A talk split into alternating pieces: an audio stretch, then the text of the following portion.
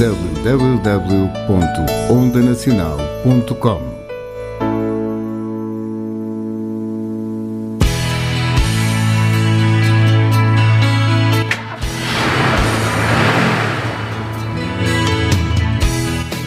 Pelas 17 horas de domingo, faça a sua viagem no Expresso das 5, na companhia de boa música e boa disposição, com a apresentação de Fernando Pereira, aqui na Onda Nacional. Onda Nacional, um prazer de comunicação.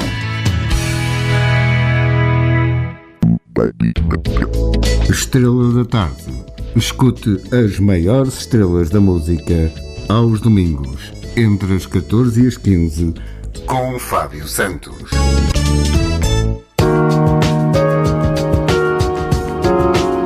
Ilha de Sonhos. Onde as paixões se cruzam e os amores acontecem.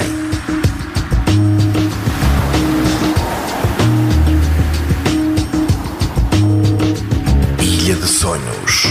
Com Nuno Soares.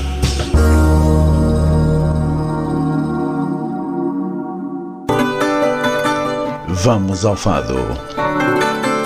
Sábados e domingos, das 20 às 21.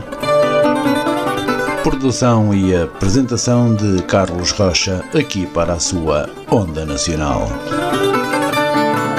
Vamos ao Fado 2021.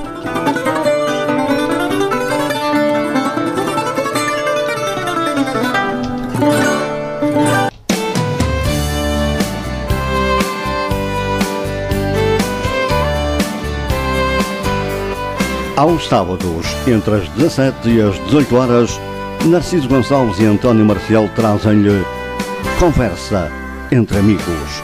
É para ouvir aqui, na Onda Nacional. Onda Nacional, uma rádio de emoções.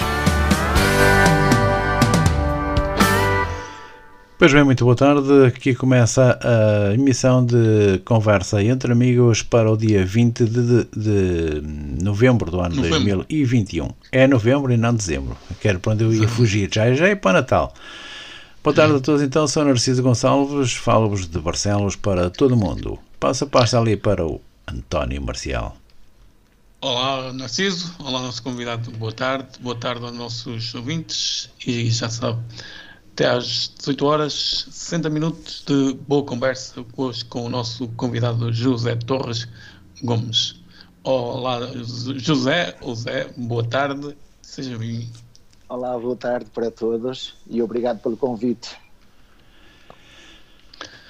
Uh, Narciso, vamos iniciar com a música. Sim, Passamos, eu uh, costumo é a primeira música ser do, a do nosso pronúncia- compadre. Vamos ficar com o, o Paulo Alexandre, com o Verde Vinho. E só para ouvir, só porque gostas, é. Sim, gosto, é uma boa escolha. Ah. E ainda por cima eu que estou no Minho e estou na zona do, do vinho Do verde, verde. Ora, nem mais. acho que vem mesmo a propósito. Tinto ao branco chega cheio. Exatamente. Vamos ficar com o Paulo. Já voltamos de seguida.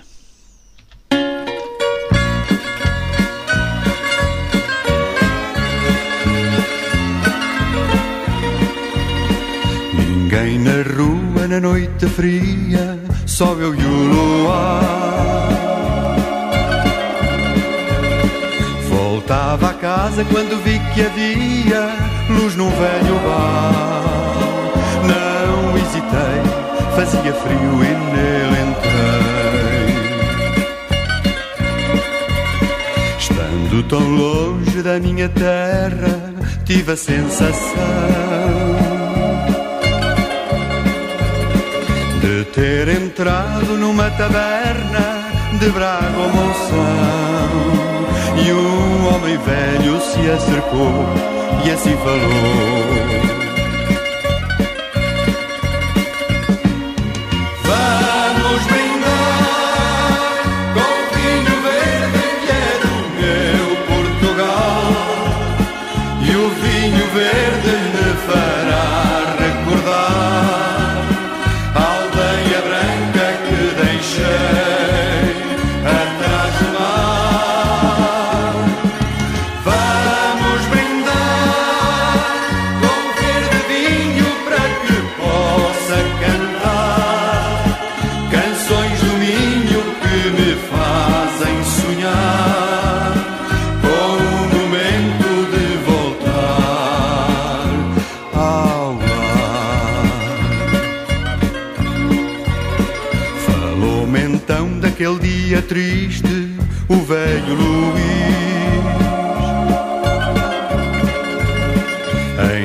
Deixara tudo quanto existe para o fazer feliz. A noiva, a mãe, a casa, o pai e o cão também. Pensando agora naquela cena que na estranja vi. Recordo a mágoa, recordo a pena que com ele vivi. Português, regressa breve e vem de vez.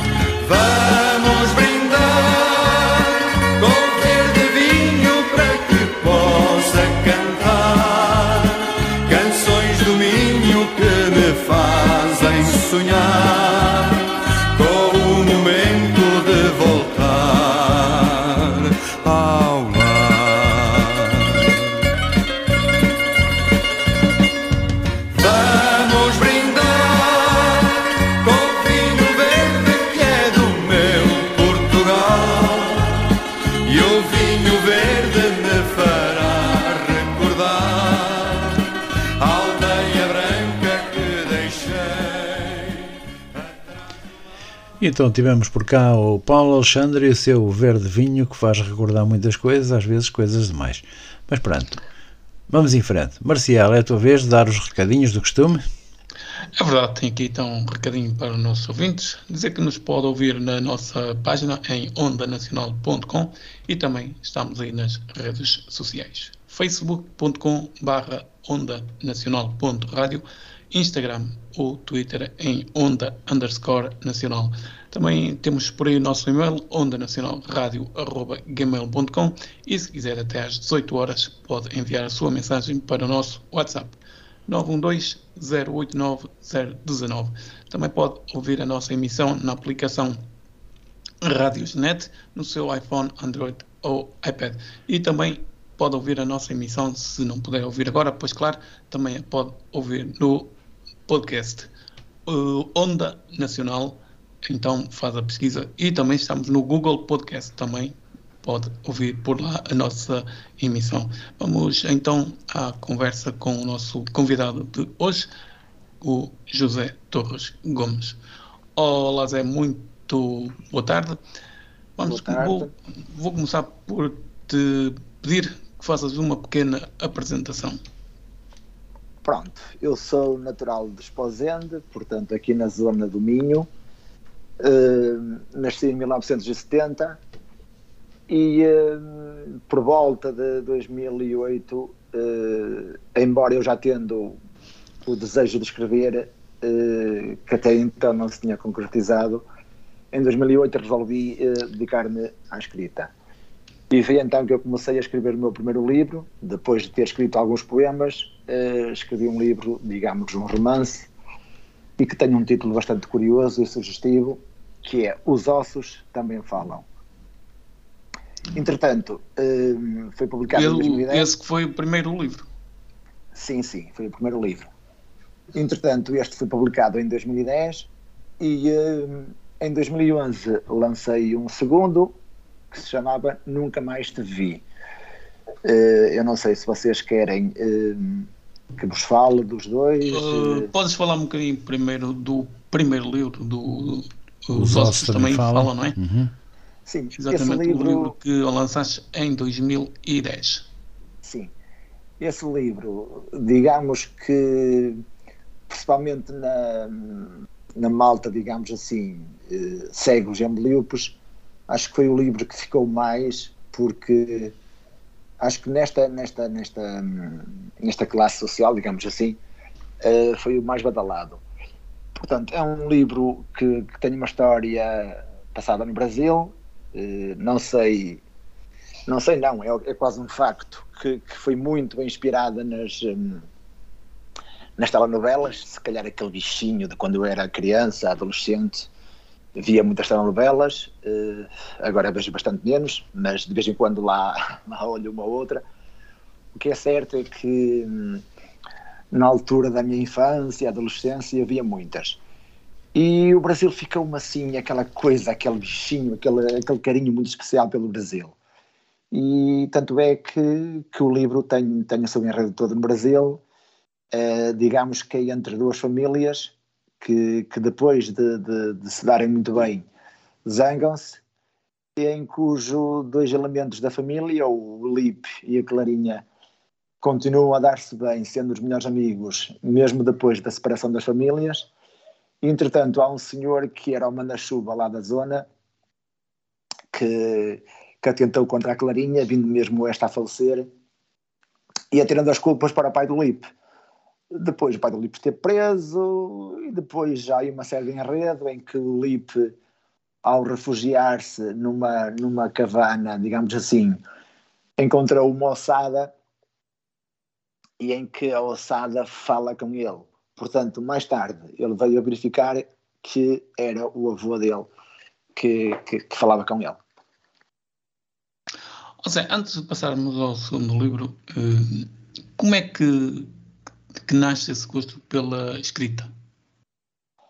Opa, eu, eu, hum, eu conheci a Capo, digamos assim, em 2006. Mas eu, muito antes disso, eu já tinha a ideia de escrever. Só que eu sou amblíope, portanto, eu sei que vocês os dois são cegos, eu não, sou amblíope, mas mesmo assim eu tenho bastante dificuldade. Aliás, é-me de todo impossível ler uh, o que escrevo pelo punho e ler um livro normal, um jornal, seja o que for. E, uh, embora já o tenha conseguido naturalmente, na altura dos estudos eu, eu li, fiz os meus estudos normalmente, sem, sem ajudas de, de informática, sem nada. Entretanto, aos 20 e tal anos, a visão degradou-se, digamos, isto, isto, é uma, uma doença degenerativa.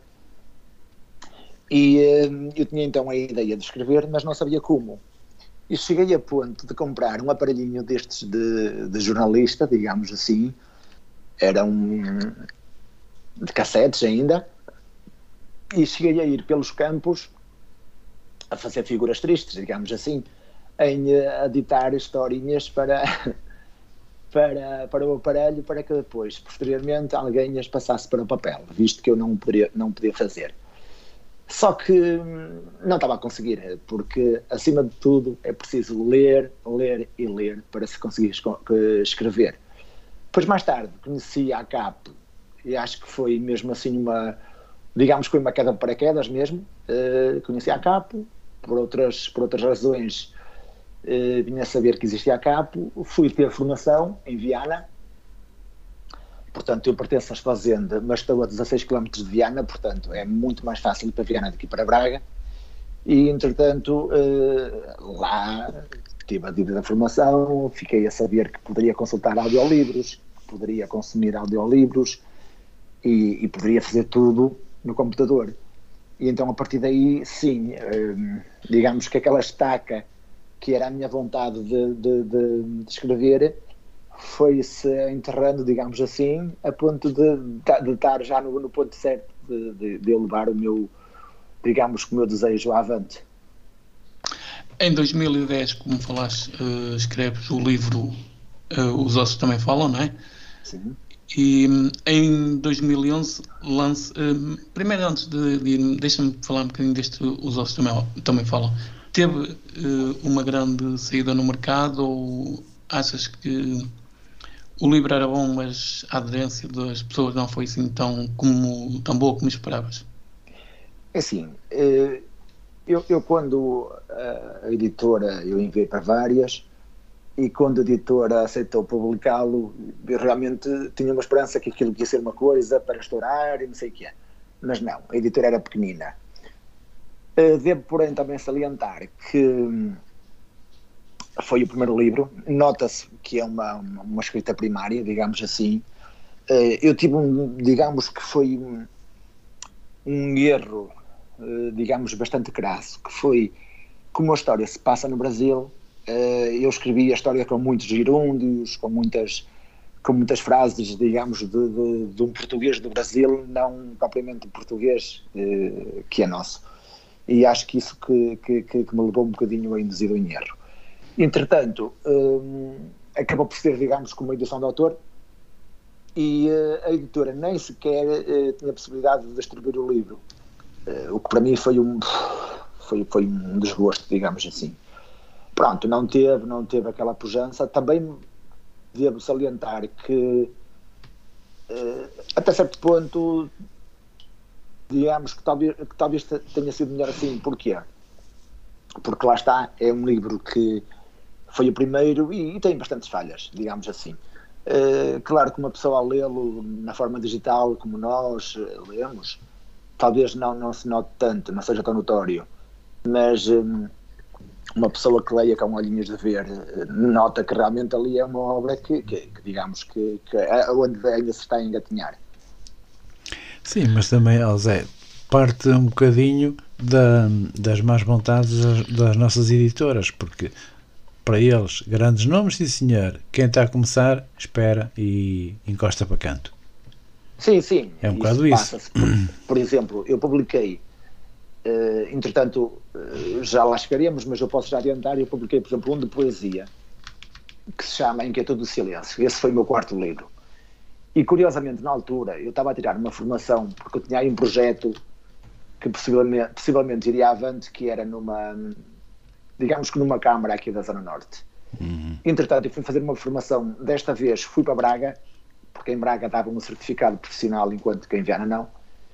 E, curiosamente, uma das minhas das formadoras leu o livro, ainda o livro não, não, não estava distribuído, ela leu o livro em ficheiro, porque a editora enviou-me em ficheiro tal e qual como, sairia no, no papel, e a formadora da CAP disse-me tão somente isto: José, você que é que espera do seu livro?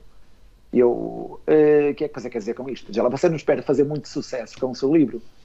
Opa, aquilo alarmou-me muito. Fiquei, digamos que sem entender e ao mesmo tempo fiquei expectante naquilo que ela me ia dizer. E eu assim, mas como assim?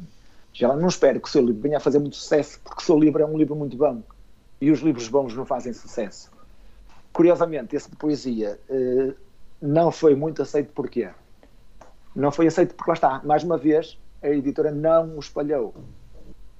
E eu tive pessoas que, que me contactavam através das redes sociais, pessoas de Faro, pessoas de Coimbra, de Guimarães, e que queriam um livro, e eu mandei procurá-las na, nas livrarias, porque a editora garantiu-me que o livro estaria nas livrarias de Portugal, Açores e Madeira, e no entanto, todas as pessoas que me mandaram as mensagens foram a livrarias nessas, nessas regiões e não encontraram um livro.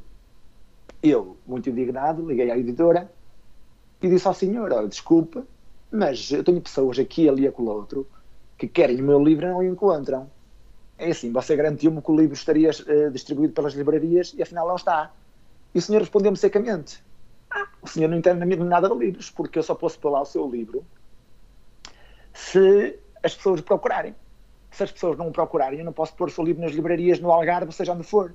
Sim, está bem mas ninguém sabe quem é o José Torres Gomes. Quer dizer, os algarvias não vão descobrir quem é o José Torres Gomes e não vão estar a chegar a uma editora e pedir o meu livro sem o livro estar lá.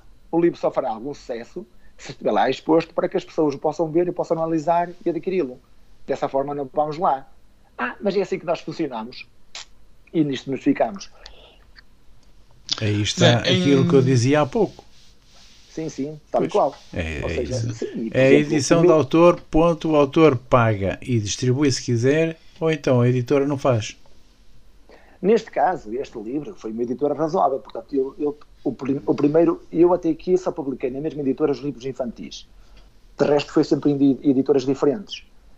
E um, o primeiro, digamos, foi uma edição de autor, o segundo foi numa editora que realmente é uma editora a sério, mas que também não fez muito, mas que é uma editora que sim, que, que eu tive, tenho um familiar que estudava na altura em Lisboa e foi a Lisboa e encontrou. Eu, inclusive, fui uma altura à, ao Bacena TV do, do Gosto e da Cristina e, eh, e passámos no Colombo e entramos numa livraria e estava lá o livro. Estava escondido, mas estava lá. Portanto, o livro estava nas livrarias. Só que a editora também não o promoveu. Claro. lá está, só andam mesmo atrás dos grandes. É que para isso tinha que haver também aquela campanha de autógrafo, apresentação do livro, uma aqui, outra ali, outra acolá, em sítios não, que. Não é? A questão é que eu fiz. Eu fiz uma apresentação, eh, digamos que em Esposende, depois tinha uma segunda em Viana, o senhor garantiu-me que vinha, aliás, eu escolhi uma data que, que, fosse conveniente para o senhor da editora, e ele disse que queria estar presente, sim senhora, antes 40 minutos da hora marcada, já eu estava em Viana, liga-me a dizer que, que lhe arrebentou um pneu e que não podia estar presente. Desculpa, muito esfarrapada. Enfim, a partir daí, eh, pouco contacto tive com ele, porque realmente eu achei que, que ele é que não teve interesse e, e, e vinha comprovar uh, depois que realmente eles não estavam a fazer aquilo que deveriam. Nem que chegasse atrasado, chegava. Exatamente, chamasse um táxi. Então foi o que eu disse, então, mas desculpe, eu, eu alterei tudo, fiz tudo. Ai, mas agora não posso. Quer dizer, é claro que podia, né? Se fosse uma pessoa honrosa, naturalmente que ia, nem que fosse de avião. Mas pronto. Exatamente. Eles não queriam era saber do, do José Torres. Exato. Não, Zé, mas é mesmo assim em 2011 lanças o teu segundo livro, aí hum, a seguir ao a 2010, logo em 2011 lanças o teu segundo livro, certo? Sim, e é por acaso deste, é, é, se calhar um bocadinho às avessas, mas era deste que eu estava a falar, do, do Nunca Mais Te Vi. Uh, Nunca Mais Te Vi é de 2011. Sim, sim, sim. E, e uhum. por acaso eu não, eu não citei isso, mas era esta história que eu contei agora do senhor não comparecer à, à apresentação, à segunda, por acaso era do segundo que eu estava a falar. Desculpem que eu causei aqui um bocadinho e, de confusão. Hum, de que é que fala? Então, qual é a história que tu escreves então nesse segundo livro? Esta história é curioso. Eu, um, eu, eu vou ser sincero, já escrevi muito mais do que eu escrevo agora. Agora andas preguiçoso. Está malandro, ando muito preguiçoso. Uh, escrevo umas crónicas, escrevo para um jornal, uh, escrevo uns poemas, tenho bastantes contos infantis e por acaso estou a mandar muito bem com os contos infantis, mas lá, lá chegaríamos daqui a bocadinho. Uh, entretanto, este livro foi uma história que, portanto, eu na altura estava a escrever e estava com aquela sede, com aquela ânsia, com aquela vontade de galopar sempre. E, um, e ia, na, ia num autocarro e ao passar num determinado sítio uh, tinha uma placa a indicar uma freguesia que se chama Castelo do Neva, que é, uh, pertence a Viana do Castelo. Eu ia passar na estrada e a senhora leu a placa e disse assim: Olha, Castelo do Neiva, o meu bisavô veio para aqui servir e depois nunca mais foi para casa, nunca mais ninguém o viu. E eu achei, olha que história, que história curiosa que dava um, um conto, digamos assim. E, e, depois, com esta ideia na, na mente e a fervilhar, Uh, sentei-me no computador e comecei a imaginar a história, não sei o quê, e quando dei por ela já não estava um conto, já estava, digamos, uma espécie de romance, sim, é um romance. Uh, é uma história muito bonita, sem dúvida, triste, muito triste. Curiosamente, tenho uma amiga que, que foi a Lisboa e foi de comboio, e ela disse: Zé, fui a ler o teu livro durante toda a viagem. Já ela esquece, porque eu fiz papel de trenga, porque foi toda, foi toda a viagem a chorar. Porque realmente é uma história muito triste. E, e curiosa, curiosamente, quando foi a apresentação, houve uma senhora da plateia que disse quando é que eu começava a escrever coisas alegres, porque aquele livro era muito triste. Um, mas é uma história bonita, é uma história que relata bem o que era o passado, o que era o início do século XX, uh, as dificuldades, uh, a escravatura, as violações das mulheres e, e, etc. Ou seja, digamos que é uma história que, que que, relata um bocadinho o que é o Minho. E, e, é mesmo isso que eu quis, relatar o que era o Minho e, curiosamente, eh, serviu-me de cenário a casa dos meus avós. Portanto, eu descrevi a casa dos meus avós tal e qual como ela era, infelizmente já foi demolida, mas descrevi e usei aquilo como cenário, desde a eira, as adegas, os lagares antigos, eh, as caixas grandes de, de, de, dos cereais, essas coisas todas, e depois eh, a história passava-se ali, tipo, tipo longe de mim, mas pronto, tipo uma casa grande de Remariguens do Aquilino Ribeiro. E, e, mais uma vez, abro um parênteses e digo, ai de mim, não é? Uhum. E uh, esse livro também, tal como o primeiro, teve mais saída ou, ou também uh, Foi um livro Não, que... não, não, não teve, não teve muita saída. Uh, lá está. E é aquela, velha, aquela história que eu contei há bocadinho. Por acaso, uh, lá está, o senhor da editora também não fez nada, nada, nada para promover. A ponto de eu, de eu me chatear com ele e lhe dizer que nunca na vida publicaria mais alguma coisa com ele. E então aí é que foi mesmo a desgraça total, porque então aí nunca, nunca mais nunca mais soube nada do livro. Entretanto, liguei passado dois anos para saber se realmente houve alguma venda e para saber os meus direitos.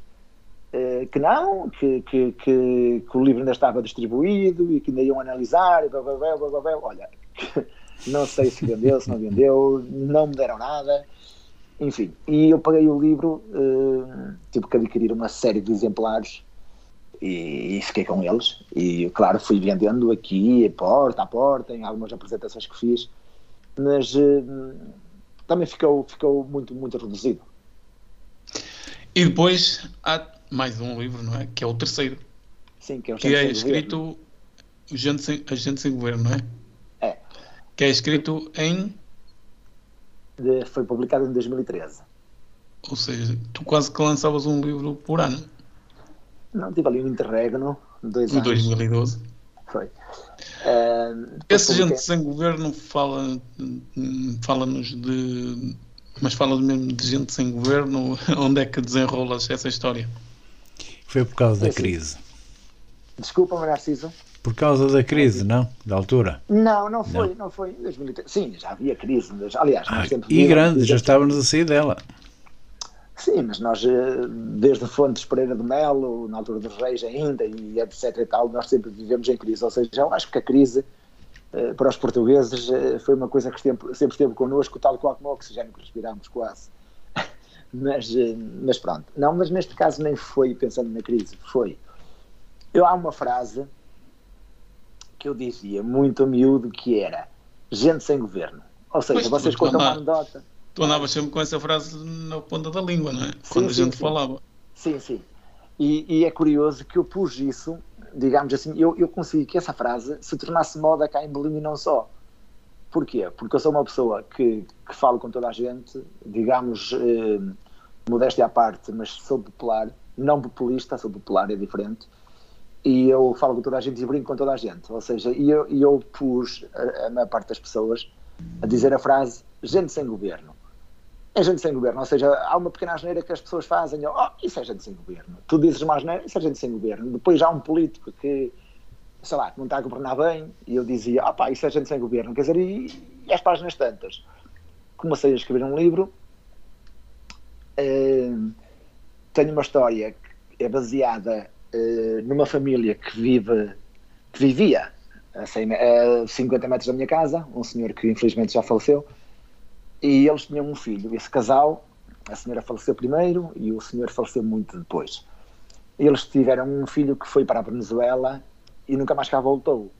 Portanto, durante 20 e tal anos, eles nem sequer sabiam se o, pai, se, se, se o filho estava vivo ou estava morto. Mais tarde encontraram um filho através de um padre que estava numa missão na Venezuela, encontraram-no e depois entraram em contato com ele. O que é certo é que o filho nunca mais cá veio. E eu baseei-me nessa história. Portanto, o senhor vivia, o senhor cá, o pai desse senhor que tinha ido para a Venezuela, vivia completamente isolado, sozinho. Uh, tinha dois filhos cá em Portugal, mas não, não falavam. Portanto, não havia uma ligação muito próxima, digamos assim. Uh, entretanto, eu baseei-me nele, baseei-me na história de, da Venezuela. Há uma, uma pessoa, uma mulher uh, que, que viaja para, para a Venezuela ou seja, gostava muito de viajar, e assistiu a um acidente. E no acidente, o acidentado era um sem-abrigo. E quando o acidentado foi na ambulância, ela foi logo de seguida e encontrou um papel. E o papel tinha uns dizeres que, que o relacionavam com, com Portugal e com uma aldeia do Minho, e falava dos pais, sem citar os nomes. E ela, por A mais B, foi chegando à conclusão que que, que, aquilo que lhe dizia muito. E depois ela tinha um poder, tinha um poder digamos que místico, que era ela, ela havia uma, uma sombra. Essa sombra acompanhava-a sempre, portanto era uma pessoa que, que desde pequenina a acompanhava e tinha sempre o mesmo tamanho dela, ou seja, ela com 10 anos, ele tinha uma altura de 10 anos, ela com 12, 13, 14 por aí adiante, ou seja, era uma pessoa que tinha sempre o tamanho dela. E, um, e essa pessoa dava-lhe algum poder, ela conseguia entrar na mente das pessoas. E ela achou muito curioso e, e suspeito, digamos assim, o bilhete que lera e, e tentou a todo custo encontrar o sem-abrigo que estava hospitalizado. E veio a chegar à conclusão que era o tal filho do meu vizinho estava lá e que curiosamente tinha sido namorado dela, o primeiro namorado dela. Pronto, e aí passa-se entre Portugal, passa-se entre a Venezuela e entre França ela mais tarde vem a descobrir que aquela sombra que ela persegue, que era um irmão que ela teve, mas do que do quem nunca ninguém falou, e que era um irmão gêmeo e que tinha ficado sepultado em França porque foi lá que os pais dela trabalharam durante muitos anos, foi lá que ela nasceu. E ela veio a descobrir porque depois o avô dela, que, a quem ela gostava muito, aconselhou a ir eh, visitar a França, aconselhou a ir eh, procurar um tal sítio, não sei o quê, e foi-lhe dando dicas sem, sem lhe explicar, porque os pais dela não queriam que ela soubesse, mas ele, sem lhe dar a, a fita toda, foi-lhe dando dicas e eh, ela acabou por ir à França e acabou por descobrir que, que na França estava sepultada uma pessoa que tinha o mesmo nome dela, que tinha nascido no mesmo dia dela e que, e que, e, e que tinha os pais dele como os pais dela, portanto veio a descobrir que era o irmão gêmeo. E um, esse livro, tal como os outros dois, também teve saída ou foi mais um livro que, que escreveste e também tiveste, dificul... tiveste dificuldade em, em, que ele fosse distribuído? Uh, foi, foi, foi outra história, outra história. Esse livro, curiosamente, o senhor que o prefaciou disse-me, eu enviei o livro, ele leu o livro, fez o prefácio e disse assim, Zé, depois que este teu livro for publicado, eu me dou três semanas para que o livro seja traduzido em muitas línguas e que o livro estoure em Portugal. Não aconteceu nada. Não me perguntem porquê. Pronto. Depois também houve um, uma história muito caricata. Eu parece que no fundo que vivo embrulhado em desgraças, mas não. E há de chegar um dia que as coisas serão bem melhores. O que se passou é que a senhora da editora estava a preparar o livro e depois disse, perguntou-me uh, se, se, eu tinha corretores, porque todos os livros têm que ser corrigidos. Uh, curiosamente, um, um, um, dos meus livros que li do, do José dos Santos, José dos Santos, desculpem, uh, agradecia aos corretores de texto. Eu disse assim, que diabo da escritora és tu que precisas de corretor? Então, um escritor escreve e ponto. Não, não. Realmente os livros têm todos que passar por correções. Porque nós estamos quando estamos a criar a história, estamos ali envolvidos, estamos ali naquela inspiração que por vezes falhamos alguma coisa. Claro que depois nós vamos atrás, retificamos, não sei o quê. Mas convém sempre ter uns segundos olhos ou uns terceiros olhos ali a verificar para dar as devidas correções. Aliás, aqui em Portugal nem tanto, mas na França, na França não, desculpem, na América e, e provavelmente na França, existem mesmo as pessoas que, que as, as profissões delas são os corretores mesmo. E a senhora disse-me que tinha os corretores dela e que os, os corretores dela que ia dar uma revisão e que depois que me enviaria o texto para eu dar uma revisão final para ver se estava ao meu agrado. Entretanto, manda-me um e-mail dizendo-me que o livro está corrigido, está pronto a ser publicado. Eu liguei-lhe. Eu perguntei-lhe, mas olha, eh, acha que é necessário eu pegar num livro e, e dar uma revisão final, pedir a alguém? E ela única simplesmente me responde isto. José, o senhor está a me ofender, o senhor está a pôr em causa o profissionalismo dos meus corretores. Não, o livro está perfeito. O seu livro não precisa ser revisto por mais ninguém, porque o livro já foi revisto. E você, a perguntar-me, está-me a ofender. Não, mas foi a senhora que disse que. Ai, mas eu disse, mas isso não, não é pergunta que se faça, nem se questiona sequer. O que é certo é que o livro veio com algumas gralhas. Também é verdade que há escritores, nomeadamente Pedro Paixão, que diz que um livro sem gralhas uh, que não canta portanto, que é quase como um canário calado. Opa, eu não concordo muito com isso. Eu acho que o livro deve ser perfeito. Uma ou outra é natural. Agora aconteceu que saiu com alguns erros ortográficos, erros aos quais eu sou um bocadinho alheio, digamos assim, porque a culpa foi, foi mesmo da editora, e isso cobrou-me um bocado. Porquê? Porque houve pessoas que estavam a ler o livro que me disseram: Zé, o teu livro tem erros. Opa, o Zé, o teu livro é tão bom, mas está ali com os erros, e aquilo, quer dizer, e aquilo cobrou-me muitas pernas. Eu quase que desisti do livro. Eh, se me perguntar hoje se eu gostaria de ver esse livro uh, republicano. Gostaria, talvez lhe desse um ou outro arranjo, uh, talvez, uh, sim, naquelas frases que realmente há ali uns erros uh, retificasse, mas gostaria de ver publicado até porque acho que a história está bonita e acho que está muito bem escrito. Agora, lá está. Ou seja, opiniões... a editora não tinha corretores, ou não o corrigiu? Pois, devidamente, não. E deixou ir, o com, deixou ir o livro com uns erros, ou seja, porque se ela me tinha avisado, naturalmente que eu teria feito a correção de vida, mas ela, eu escrevi, enviei-lhe, e ela garantiu-me que estava perfeito. Opa, confiei nela, o livro veio com erros. Claro que houve várias pessoas que disseram, eu tenho um amigo advogado que disse, Zé, deverias recolher todos os livros, instaurar um processo contra a editora e ela ter que fazer a, a digamos que a recolha e, e voltar a publicá-lo. Opa, eu não quis estar com chatices. E quizá um dia ele, ele venha novamente à baila, porque se calhar um dia até vou lhe dar um arranjo e se calhar até vou procurar uh, publicá-lo novamente. Eu acho que merecia. E com isto já falamos de três livros. Ainda tens mais. Três. Não, quatro livros. Falamos de três. Três, ainda tens mais três. Sim, se, se, bem que já falei da poesia, não é? Que vem a seguir. Exatamente. Já, já falaste do livro de poesia. E esse de poesia, o de poesia, uh, como poesia, é um livro que teve bem, uma aceitação muito oh, boa. Zé, espera aí um uh, bocadinho. Mais uma vez, o livro não teve muita procura porque a editora também não, não deu. Ou seja, tu estás com azar nas editoras. Então, por exemplo, eu publiquei um infantil, o meu primeiro infantil é o Elefante Branco. Eu já fui a dezenas de escolas e todas as pessoas dizem, ou seja, neste momento já estou a falar do quinto. Eh, foi de poesia, muito de leve, agora estou a falar do quinto. É só para ir de encontro àquilo que te perguntaste. O, o Elefante Branco é uma história infantil. Por todas as escolas que eu vou, as pessoas dizem que o livro deveria fazer parte do Plano Nacional de Leitura, que o livro deveria ser traduzido, que o livro tinha que estourar no país todo, que não sabem como é que o livro não estourou porque é verdade que a história está muito, muito bonita. Todas as pessoas dizem que a história é fantástica, que é uma fábula de um elefante que, que vive numa floresta, vive muito triste. Entretanto, um, ele está a chorar copiosamente e os animais reuniram-se em hemiciclo e foram-lhe perguntar a razão dele estar triste, dele chorar e não sei o quê. Ele diz que era triste porque era desajeitado, porque ao passar por cima das plantas as pisava e destruía as plantas, e porque queria passar para o outro lado do rio, mas não sabia nadar. E então o livro é pequenino, o livro é uma história, é uma fábula pequenina, mas muito, muito bonito. E então as andorinhas, depois de se terem reunido, todos os animais, eh, as andorinhas sugeriram que, que ajudariam o, o, elefante a passar para o outro lado do rio e que, que o levariam a viajar uh, em voo.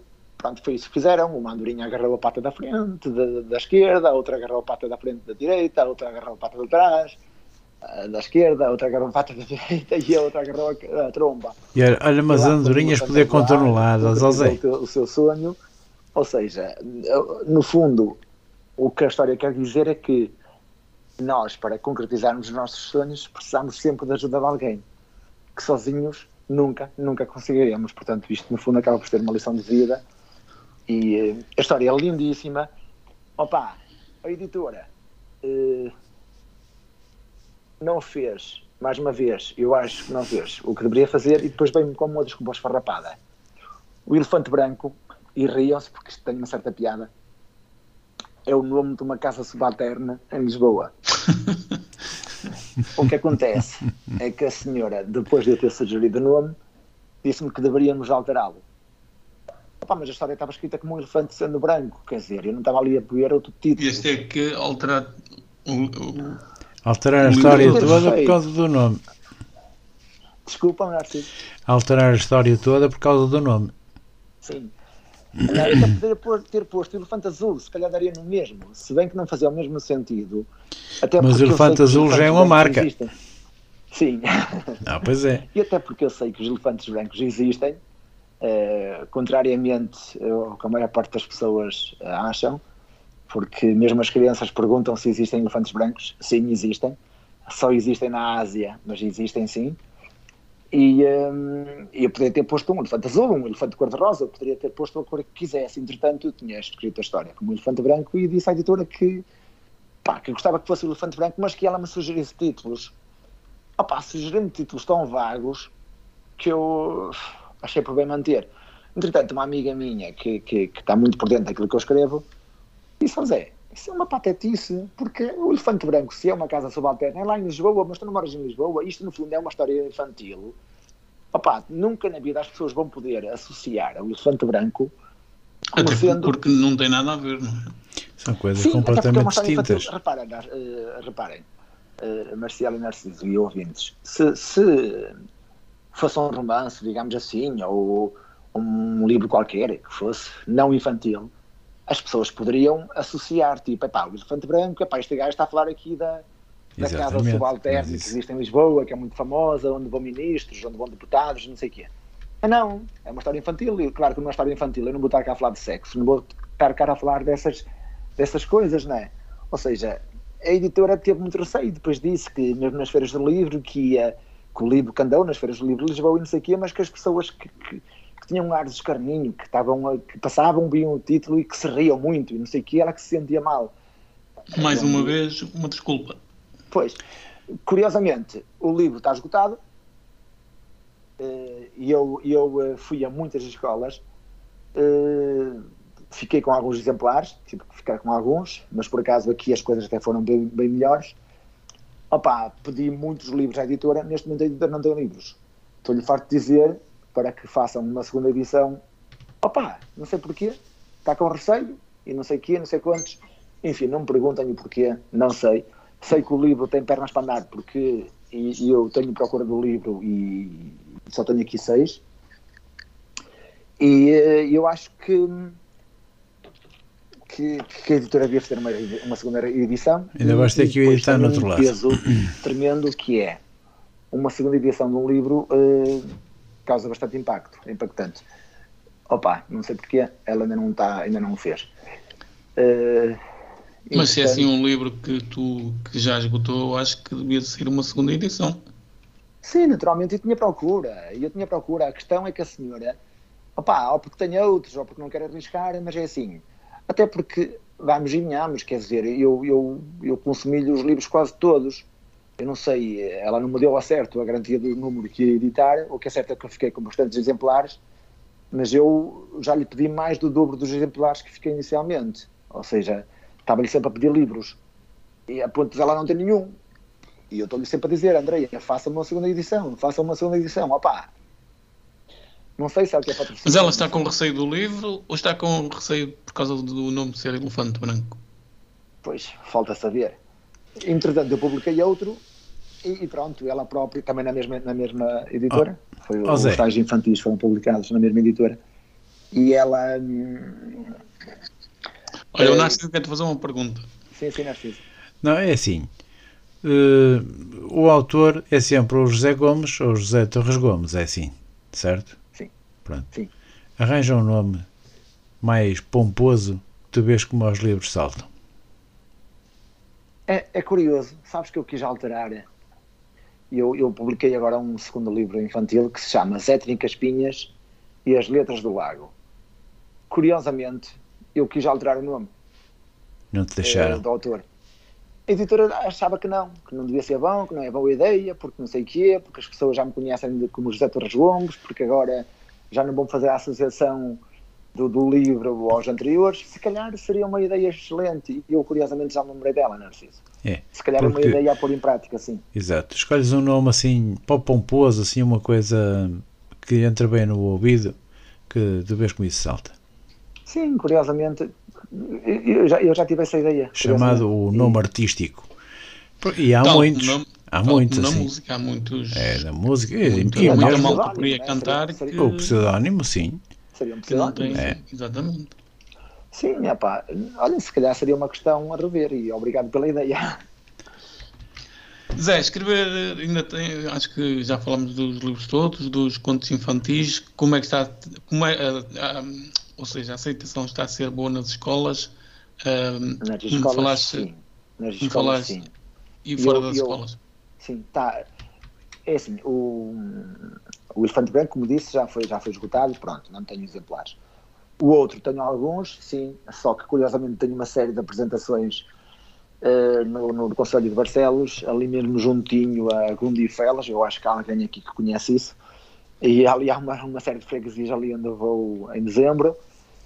E um, eu Pensas tenho quase esgotar com esse, também com esse, com esse livro, não é? Espero que sim, espero que, que entretanto tenha que encomendar mais, porque derivado à situação que, que estamos ainda a viver da pandemia, eu não fiz uma apresentação oficial, eu normalmente faço uma apresentação, várias apresentações oficiais e curiosamente, curiosamente até tem, tem, tem corrido bem.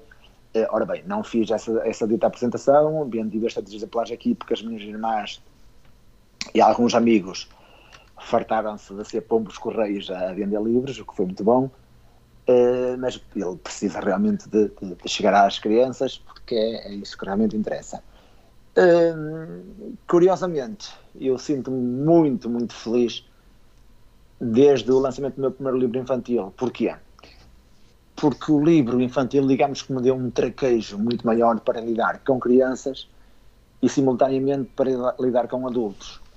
Porquê? Porque nós, nós até podemos ser, ser muito apáticos e estar, estar a ser muito calados, eu por acaso até falo bastante, mas até podemos ser pessoas que, que no fundo sejamos um bocadinho calados mas perante as crianças nós somos obrigados a falar. Porquê? Porque as crianças são tipo uma manivela que estão ali sempre a dar à manivela e sempre a puxar conversa, sempre a fazerem perguntas, não sei o que é. E acabas por desenvolver uma aptidão que é falar. E eu acho que desde que publiquei os livros infantis que me sinto muito mais à vontade e que, e que foi uma exigência maior comigo mesmo, porque eu nos outros livros, opa, ia só às apresentações, poucas, falava só o estritamente necessário e ficavam por ali. Portanto, e achas que o teu futuro vai passar por escrever mais contos ou livros ou contos infantis que. Sim, que... sinto mais à vontade. Sinto mais à vontade. É um campo que te sentes mais à vontade?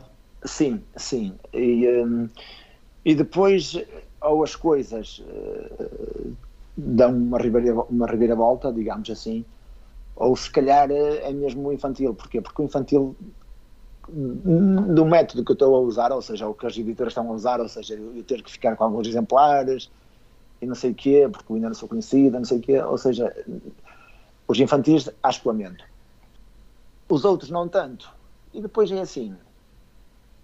Uh, e, apá, se há coisa que eu não gosto é ser lamechas e estar a queixar-me, não, não gosto isto no fundo são só dados factuais. É, eu, uma altura, fui a uma, a uma pronto, posso dizer onde fui. Fui, fui à, à, à FNAC do Porto, do Norte Shopping. Opa, eu fui com duas amigas e, curiosamente, eu perguntei à minha amiga, visto que tenho dificuldade em ler, opa, para me procurar os títulos, aqueles títulos mais sonantes que eu já li, opa, visto que eu leio na forma digital, como vocês sabem, nos, nos MP3, MP4 e no computador e não sei o quê, pedi-lhe para ela me ver os livros que me estavam mais na memória, os que eu gostei mais. E ela encontrou lá uma série deles. E a pessoa que estava connosco, já uma senhora de uma certa idade, uh, estava ali, opá, via-se que ela não estava a passar bilhete nenhum aos livros.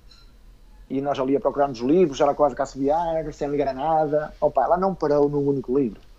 Às páginas tantas, encostou-se à minha amiga e, primeiro caso, olhou assim para baixo e lá estava um livro muito bem exposto de uma senhora que eu não vou fazer publicidade, mas que é uma apresentadora da televisão. E ela, ai, olha aqui um livro da. E pegou no livro, esteve dois segundos com o livro aberto, ou seja, ela só teve tempo de abrir o livro e se calhar nenhuma frase teve tempo de ler. E pousou o livro e disse assim: Ai, só não levo este livro porque não tenho cá dinheiro, porque este livro é muito bom. Ou seja, porque tinha nome, lá está. se ela tivesse feito a comparação com os dezenas, com as dezenas ou as centenas de livros que estavam ali, porque estavam lá centenas de livros, e dissesse assim, opá, li 5 minutos aqui, li 5 minutos ali, pá, realmente cheguei à conclusão de que efetivamente este livro é muito melhor que os outros. Não, ela não liu, não, não viu nenhum livro, aliás, já seja não lê, só que viu aquele livro de uma apresentadora muito famosa, abriu o livro de meio de 200 segundos e disse, só não levo este livro porque não tenho aqui dinheiro, porque este livro é muito bom. Ou seja, o que vem daqui é a imagem exatamente. Mas é, o que vende é, é o nome. Num, O nome num, e a imagem. Num, na roupa, é como também tenho que dizer vários uma coisa. produtos que tu vendes em marca. Também tenho que dizer uma coisa. Há autores aqui que não são apresentadores e que estão aí na voga, né? Se falarmos, Sim. Se falarmos de um Walter Romem, de um José Luís Peixoto, de um Gonçalo M. Tavares, mas isso são autores de topo e que realmente nasceram para aquilo. E agora, há autores secos, digamos assim, que me desculpem, mas é mesmo isso, que só vendem porque têm o nome, porque, ou porque têm um Uhum. familiar, ou porque têm não sei o quê, ou, enfim. Narciso, nós estamos a. Mas isso era o que eu estava a dizer, é, é ter nome e, e ter imagem também. Exatamente. Sim, Estamos sim, a sim, 7 minutos do fim, portanto agora também não vale a minutos, pena estar a, a- a continuar a Zé, conversa. temos 7 minutos. eh, vamos ir um bocadinho. Ainda tinha mais perguntas para, para falar. vamos, vamos sair da literatura e voltar para outra. Vamos sair da literatura e vamos até Belinho. Se eu ou o Narciso, um dos nossos ouvintes, quiser visitar Belinho, o que é que tem Belinho para nos mostrar? Praia. É assim, desde já temos um sítio magnífico, eh, talvez um dos sítios mais bonitos do Conselho de Esposente, que é o Alto da Guia. O Alto da Guia é um santuário, portanto, por acaso é um santuário, poderia ser outra coisa qualquer, mas é um santuário onde tens uma visão soberba sobre Viana, sobre Póvoa, onde vês um pôr do sol que é único eh, no Atlântico, claro, e com uma paisagem fabulosa, portanto. Eh, para além disto, tenho um excelente escadório, tenho um excelente acesso em que vão autocarros e tem, digamos, um, um recinto muito bem trabalhado, em calçada portuguesa, tenho uma série de estátuas, uma série de monumentos, ou seja, digamos assim, estátuas dos, dos pastorinhos, tenho, tenho, tenho uma capela muito bonita, tenho uma lenda fabulosa que é a lenda do Jaia Monge, eh, pouco explorada em Melinho, enfim, eh, e tem, isto é no Alto da Guia, portanto, aconselho já uma visita. Depois temos as praias, temos duas praias, se bem que uma, eh, digamos que não se pode frequentar, dado o, o inúmero o número de. Ai, valha-me Deus, desculpem esta, esta redundância, que saiu muito mal, mas pronto. Dada a muita existência de, de pedras, de seixos, não sei o quê, pronto, é uma praia que é bonita, paisagisticamente falando, mas não dá para ser frequentada. Temos uma outra praia, essa sim, muito bonita, muito procurada, eh, tem um senão, é verdade, é que tem muitos, muitos seixos, mas desde que consigas, quando a maré está em baixo e passas os seixos para baixo, tens uma extensão para aí de 100 metros ou mais de, de areia, plano, uma areia muito fina, muito agradável nos pés, e é uma praia plana, é uma praia que podes mergulhar, podes entrar na água, não tem fundões, portanto é sempre planinha. Se me disserem assim, ah pá, mas o ano passado foi notícia um senhor que se lá afogou em maio, sim, vejam, um ano em maio afogou-se lá um senhor, mas isso teve outras consequências. É verdade que já, lá, já lá se afogou um senhor, mas não foi em fundões. Foi, na altura a maré estava em cima e ele afogou-se ali perto dos seixos, não me perguntem como, uma coisa muito estranha, provavelmente foi um agueiro que ali aconteceu e o senhor foi apanhado. Uh, isso é um fenómeno que acontece de vez em quando, Não nós é temos que estar atentos. Pronto. Uh, em festas, vamos às festas de Belinho. Temos uma festa que é única, que é bastante promovida até pelas televisões, pelos jornais, que é a procissão dos enfermos de Belinho. Portanto, esta procissão passa-se, acontece sempre no segundo domingo de Páscoa e hum, tem entre 3,5, por volta de 3,5 km de tapetes. Uh, é uma, é uma procissão em que toda a freguesia, digamos assim, 90% da população do Belinho se envolve nos trabalhos, eh, a fazer os centros artísticos, que muitos deles são feitos com semanas de antecedência. Depois, durante a noite, principalmente durante a noite, ninguém dorme em Molinho, porque é a fazer a elaboração dos, dos tapetes. Como devem calcular, são 3,5 km, que dá imenso trabalho. E é uma procissão que atrai milhares de pessoas e que merece uh, ser, ser, ter uma visita. Curiosamente, uh, no próximo ano, essa procissão fará 100 anos, portanto, é a comemoração do centenário. E, um, Isso, se não houver pandemia, vai sim. ser da romba.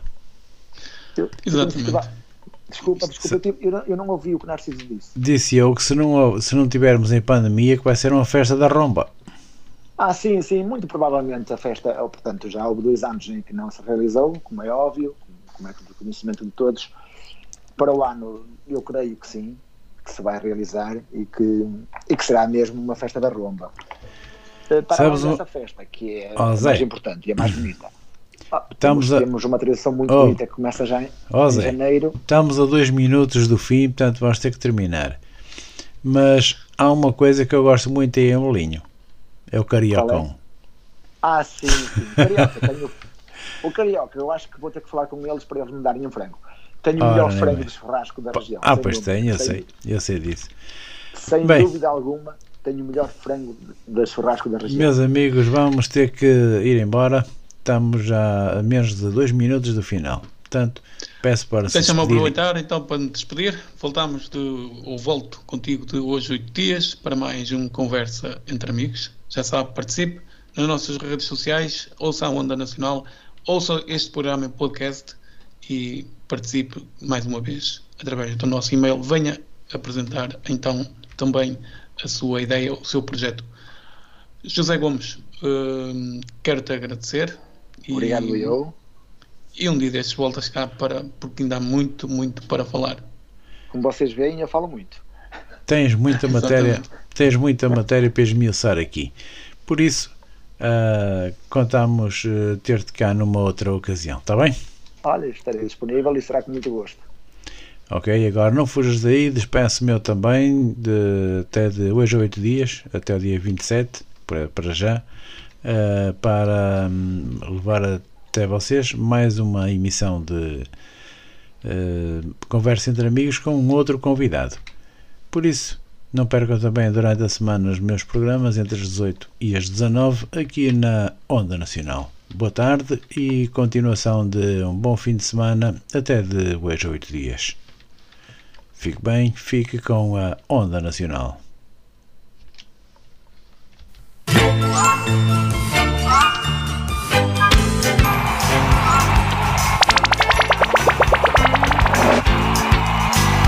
Aos domingos, pelas 21 horas, a Onda Nacional, em parceria com a Rádio Granada FM, traz-lhe tudo aquilo que precisa saber sobre o desporto nacional e internacional. Onda Nacional, a rádio que nunca o deixa em fora de jogo.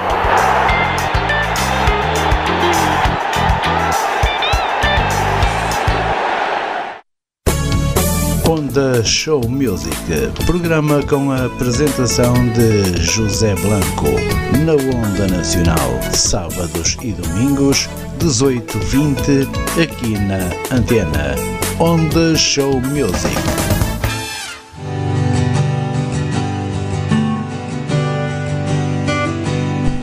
ao sábado, pelas 21 horas, Fernando Teixeira, com a sua cumplicidade, propõe-se a desvendar no programa Entre Luas os mistérios que se adensam no imaginário de cada um.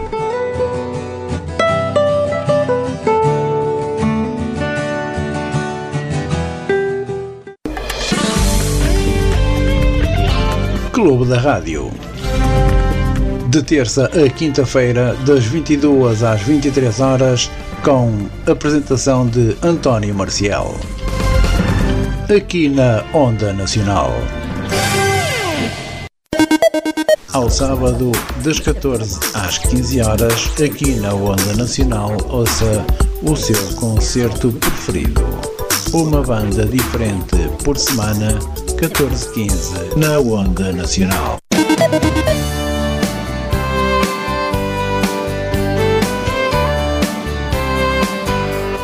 Aos sábados, entre as 17 e as 18 horas, Narciso Gonçalves e António Marcial trazem-lhe Conversa entre Amigos. É para ouvir aqui na Onda Nacional. Onda Nacional, uma rádio de emoções.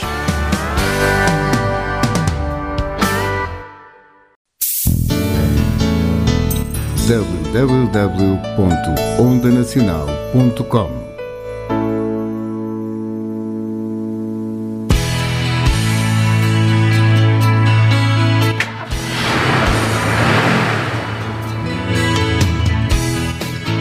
Pelas 17 horas de domingo, faça a sua viagem no Expresso das 5, na companhia de boa música e boa disposição, com a apresentação de Fernando Pereira, aqui na Onda Nacional. Onda Nacional, um prazer de comunicação.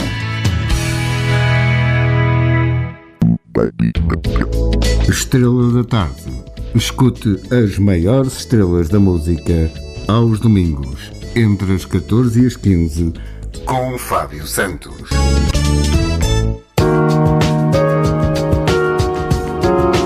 Ilha de Sonhos.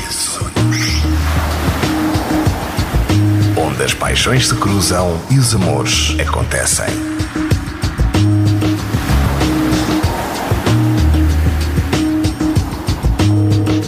Ilha de Sonhos. Com Nuno Soares.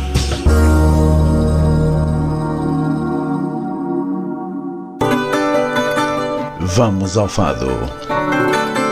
Sábados e domingos, das 20 às 21. Produção e apresentação de Carlos Rocha, aqui para a sua Onda Nacional. Vamos ao Fado 2021.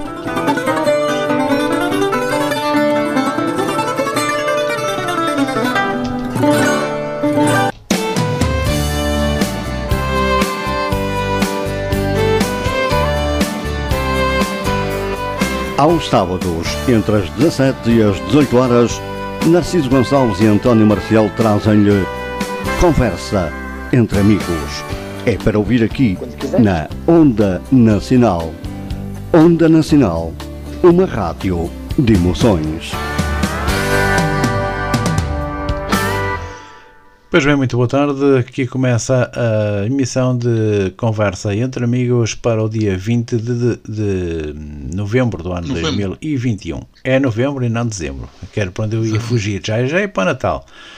Boa tarde a todos. Então, sou Narciso Gonçalves. Falo-vos de Barcelos para todo o mundo. Passa a pasta ali para o António Marcial. Olá, Narciso. Olá, nosso convidado. Boa tarde. Boa tarde aos nossos ouvintes. E já sabe, até às 18 horas, 60 minutos de boa conversa hoje com o nosso convidado José Torres Gomes. Olá, José. José, boa tarde. Seja bem-vindo. Olá, boa tarde para todos e obrigado pelo convite.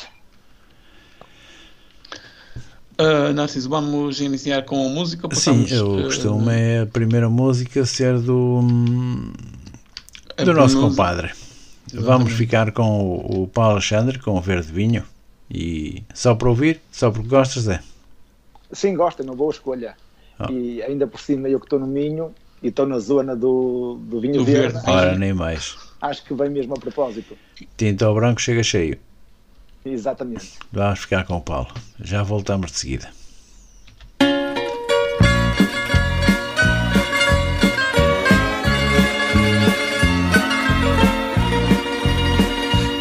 Ninguém na rua na noite fria, só eu e o luar. Voltava a casa quando vi que havia luz num velho bar. Não hesitei, fazia frio e nele entrei. Estando tão longe da minha terra, tive a sensação ter entrado numa taberna de Braga Monção. E um homem velho se acercou e assim falou.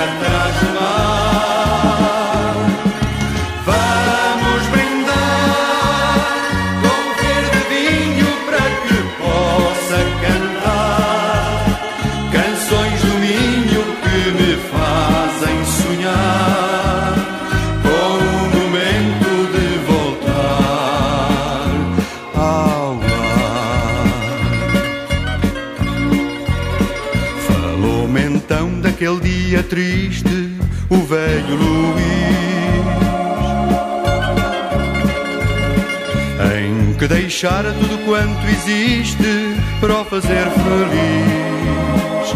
A noiva, a mãe, a casa, o pai e o cão também. Pensando agora naquela cena que na estranja vi. Recordo a mágoa, recordo a pena que com ele vivi. Português, regressa breve e vem de vez.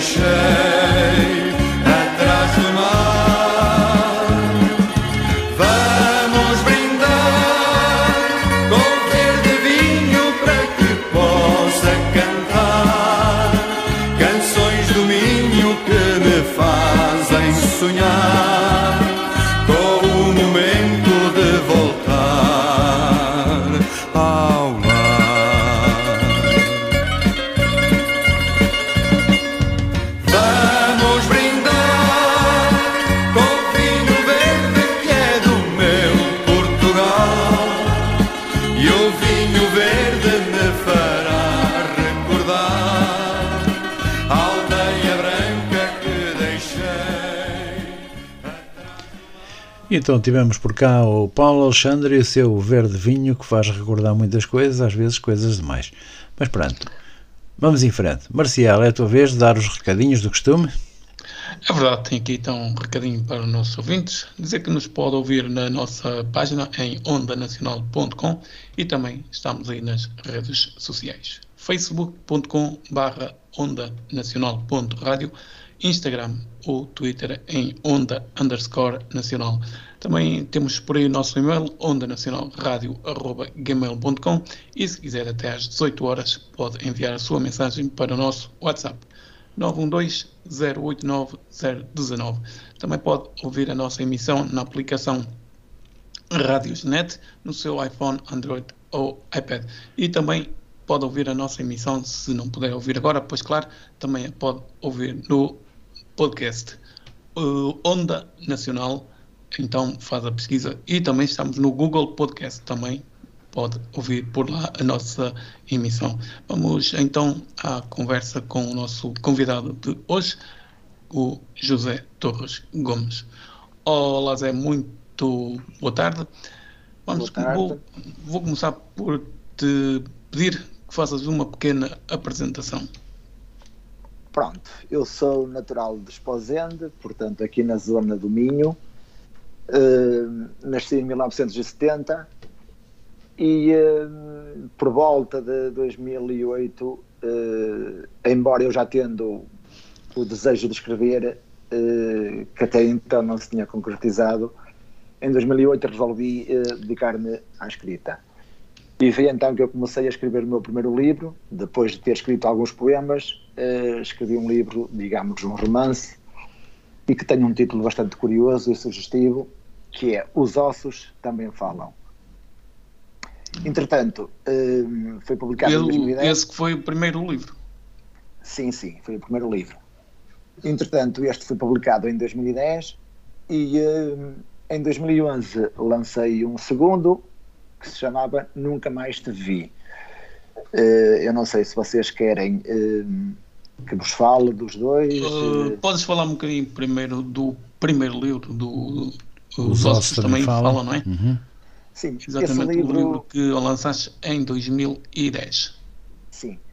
Esse livro, digamos que, principalmente na, na malta, digamos assim, eh, cegos e ambliopes, acho que foi o livro que ficou mais, porque acho que nesta, nesta, nesta, hum, nesta classe social, digamos assim, eh, foi o mais badalado.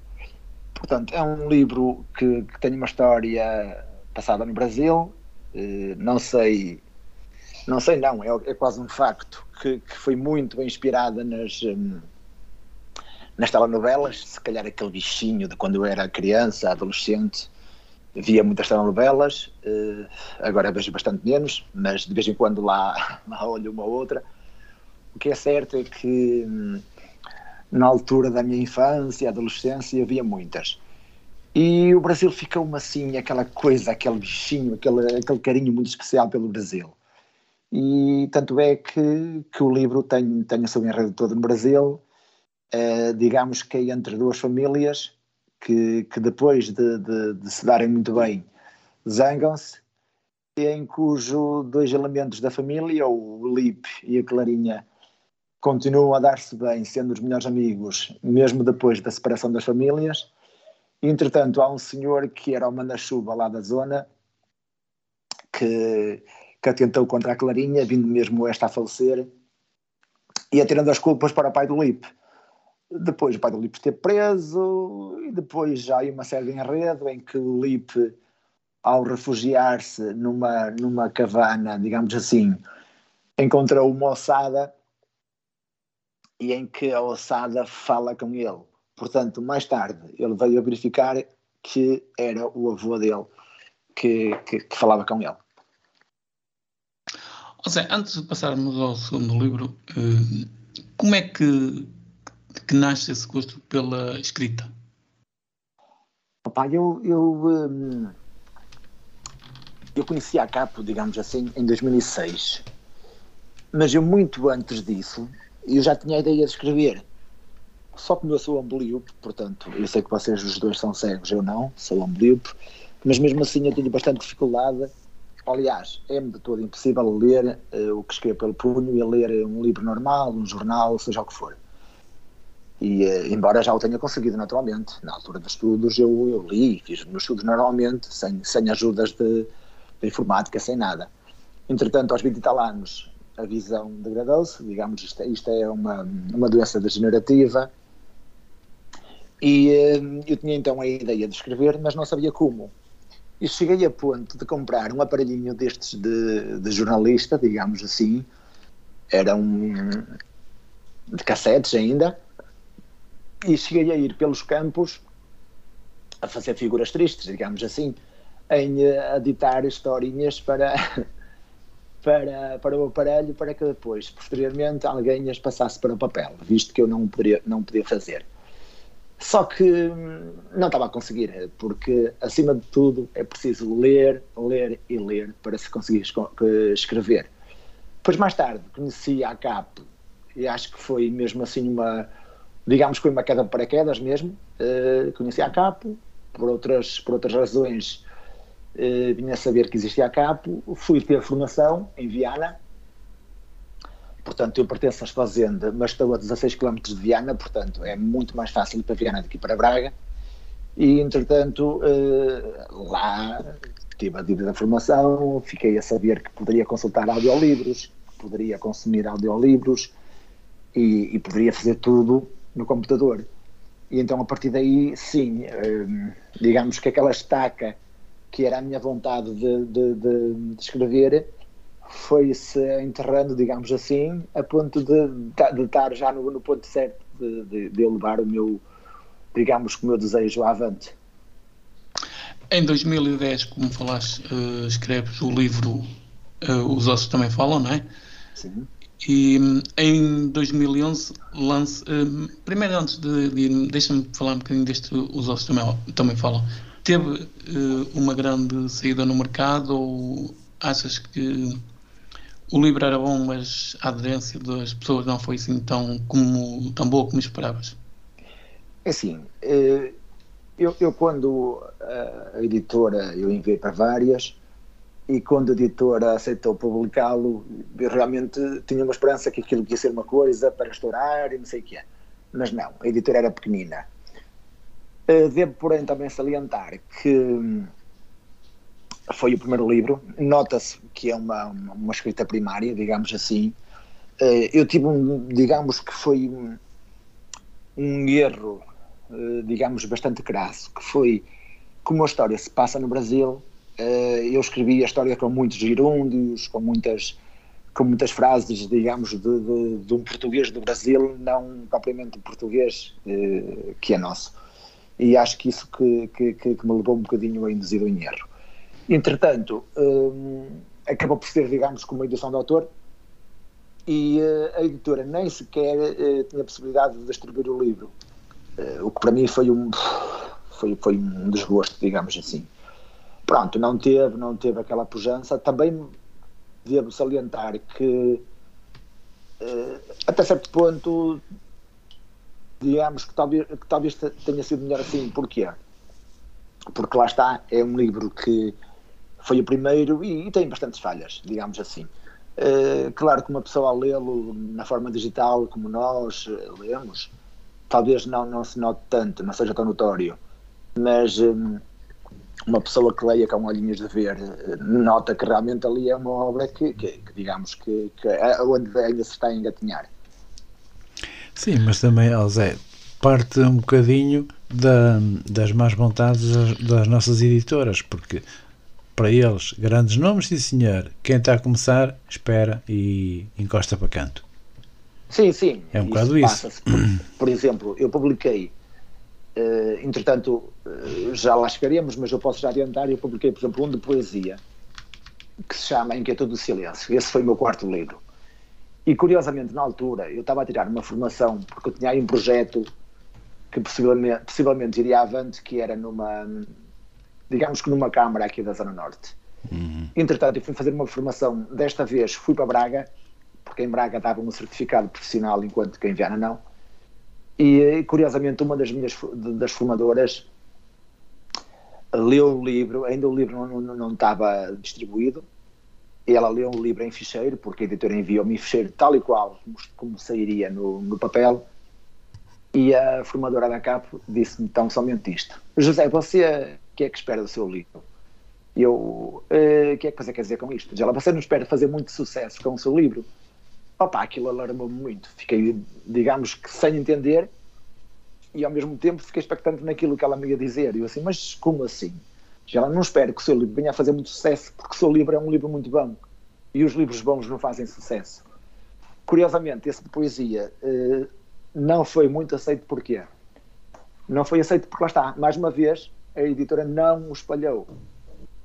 E eu tive pessoas que, que me contactavam através das redes sociais, pessoas de Faro, pessoas de Coimbra, de Guimarães, e que queriam um livro e eu mandei procurá-las na, nas livrarias, porque a editora garantiu-me que o livro estaria nas livrarias de Portugal, Açores e Madeira. E, no entanto, todas as pessoas que me mandaram as mensagens foram a livrarias nessas, nessas regiões e não encontraram um livro. Eu, muito indignado, liguei à editora e disse ao senhor: oh, desculpe, mas eu tenho pessoas aqui, ali e com o outro que querem o meu livro e não o encontram. É assim, você garantiu-me que o livro estaria uh, distribuído pelas livrarias e afinal não está. E o senhor respondeu-me secamente: ah, o senhor não entende nada de livros, porque eu só posso pôr lá o seu livro se as pessoas procurarem. Se as pessoas não o procurarem, eu não posso pôr o seu livro nas livrarias no Algarve, seja onde for. Sim, está bem, mas ninguém sabe quem é o José Torres Gomes. Quer dizer, os algarvias não vão descobrir quem é o José Torres Gomes e não vou estar a chegar a uma editora e pedir o meu livro sem o livro estar lá. O livro só fará algum sucesso se estiver lá exposto para que as pessoas o possam ver e possam analisar e adquiri-lo. Dessa forma não vamos lá. Ah, mas é assim que nós funcionamos. E nisto nos ficamos. Aí está é, aquilo que eu dizia há pouco. Sim, sim, tal e qual. É, é seja, isso. Sim, é a edição do autor, ponto, o autor paga e distribui se quiser, ou então a editora não faz. Neste caso, este livro foi uma editora razoável, portanto, eu, eu o, o, primeiro, eu até aqui só publiquei na mesma editora os livros infantis. De resto, foi sempre em editoras diferentes. E um, o primeiro, digamos, foi uma edição de autor, o segundo foi numa editora que realmente é uma editora a sério, mas que também não fez muito, mas que é uma editora que sim, que, que eu tive, tenho um familiar que estudava na altura em Lisboa e foi a Lisboa e encontrou. Eu, inclusive, fui uma altura à, ao Bacena TV do, do Gosto e da Cristina e, eh, e passámos no Colombo e entramos numa livraria e estava lá o livro. Estava escondido, mas estava lá. Portanto, o livro estava nas livrarias, só que a editora também não o promoveu. Claro. lá está, só andam mesmo atrás dos grandes. É que para isso tinha que haver também aquela campanha de autógrafo, apresentação do livro, uma aqui, outra ali, outra acolá, em sítios não, que. Não é? A questão é que eu fiz. Eu fiz uma apresentação, eh, digamos que em Esposende, depois tinha uma segunda em Viana.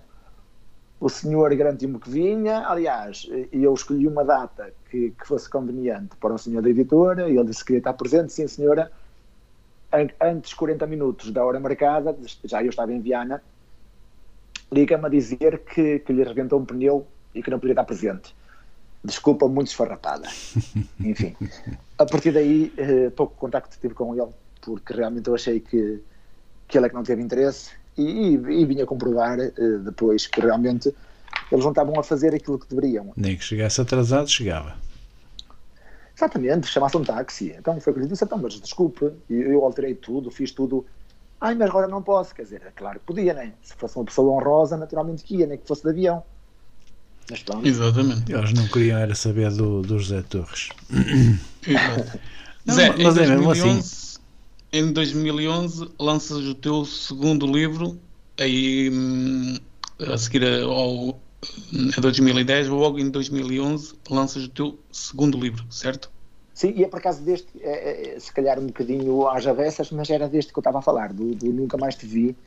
Uh, Nunca Mais Te Vi é 2011. Sim, sim, sim. E, e uhum. por acaso eu não, eu não citei isso, mas era esta história que eu contei agora do senhor não comparecer à, à apresentação, à segunda, por acaso era do segundo que eu estava a falar. Desculpem que eu causei aqui um bocadinho e, de confusão. Hum, de que é que fala? Então, qual é a história que tu escreves então nesse segundo livro? Esta história é curioso. Eu, hum, eu, eu vou ser sincero, já escrevi muito mais do que eu escrevo agora. Agora andas preguiçoso. Tá malandro, ando muito tá preguiçoso. Tá Uh, escrevo umas crónicas, escrevo para um jornal, uh, escrevo uns poemas, tenho bastantes contos infantis e por acaso estou a mandar muito bem com os contos infantis, mas lá, lá chegaremos daqui a bocadinho. Uh, entretanto, este livro foi uma história que, portanto, eu na altura estava a escrever e estava com aquela sede, com aquela ânsia, com aquela vontade de galopar sempre. E, um, e na, ia num autocarro e ao passar num determinado sítio uh, tinha uma placa a indicar uma freguesia que se chama Castelo do Neiva, que é, uh, pertence a Viana do Castelo. Eu ia a passar na estrada e a senhora leu a placa e disse assim: Olha, Castelo do Neiva, o meu bisavô veio para aqui servir e depois nunca mais foi para casa, nunca mais ninguém o viu. E eu achei, olha que história, que história curiosa que dava um, conto, digamos assim. E, e depois com esta ideia na, na mente e a fervilhar,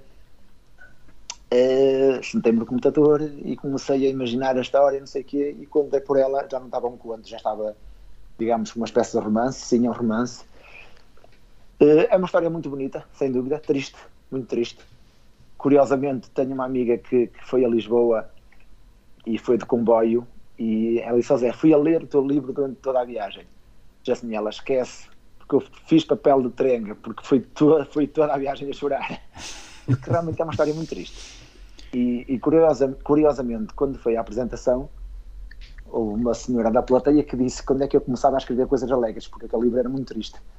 Um, mas é uma história bonita, é uma história que relata bem o que era o passado, o que era o início do século XX, uh, as dificuldades, uh, a escravatura, as violações das mulheres e, e, etc. Ou seja, digamos que é uma história que, que,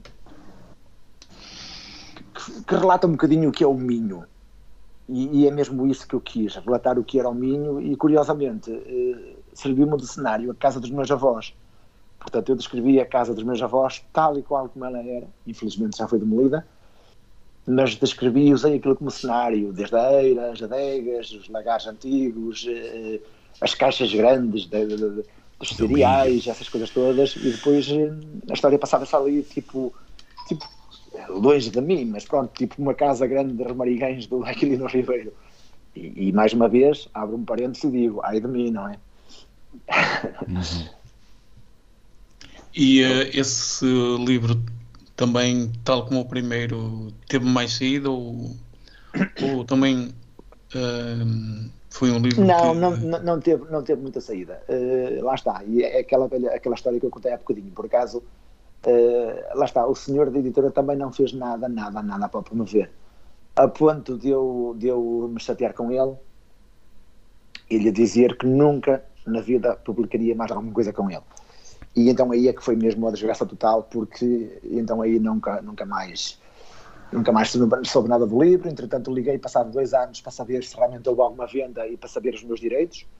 Uh, que não, que, que, que, que, o livro ainda estava distribuído e que ainda iam analisar. E blá, blá, blá, blá, blá. Olha, não sei se vendeu, se não vendeu, não me deram nada.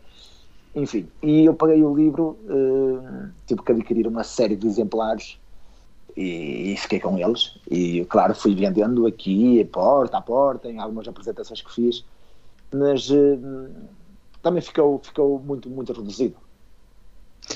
E depois há mais um livro, não é? Que é o terceiro. Sim, que é, o que é escrito Gente sem, A Gente Sem Governo, não é? É. Que é escrito em. De, foi publicado em 2013. Ou seja, tu quase que lançavas um livro por ano. Não, tive ali um interregno, dois em anos. 2012. Foi. Uh, Esse gente sem governo fala, fala-nos de. Mas fala mesmo de gente sem governo, onde é que desenrolas essa história? Foi por causa da é crise. Desculpa, Narciso. Por causa da crise, não? Da altura? Não, não foi, não, não foi. Sim, já havia crise. Aliás, ah, e grande, já estávamos a sair dela. Sim, mas nós, eh, desde Fontes Pereira de Melo, na altura dos Reis ainda, e etc e tal, nós sempre vivemos em crise. Ou seja, eu acho que a crise, eh, para os portugueses, eh, foi uma coisa que sempre, sempre esteve connosco, tal qual como o oxigênio que respiramos, quase. Mas, mas pronto. Não, mas neste caso nem foi pensando na crise, foi. Eu, há uma frase que eu dizia muito a miúdo que era gente sem governo. Ou seja, pois, vocês contam uma anedota tu andavas sempre com essa frase na ponta da língua, não é? Sim, Quando a gente sim. falava. Sim, sim. E, e, é curioso que eu pus isso, digamos assim, eu, eu consegui que essa frase se tornasse moda cá em Belém e não só. Porquê? Porque eu sou uma pessoa que, que falo com toda a gente, digamos, eh, modéstia à parte, mas sou popular, não populista, sou popular, é diferente. E eu falo com toda a gente e brinco com toda a gente. Ou seja, eu, eu pus a, a maior parte das pessoas a dizer a frase gente sem governo é gente sem governo, ou seja, há uma pequena asneira que as pessoas fazem, oh, isso é gente sem governo. Tu dizes uma asneira, isso é gente sem governo. Depois há um político que, sei lá, que não está a governar bem, e eu dizia, ah pá, isso é gente sem governo. Quer dizer, e, e as páginas tantas. Comecei a escrever um livro,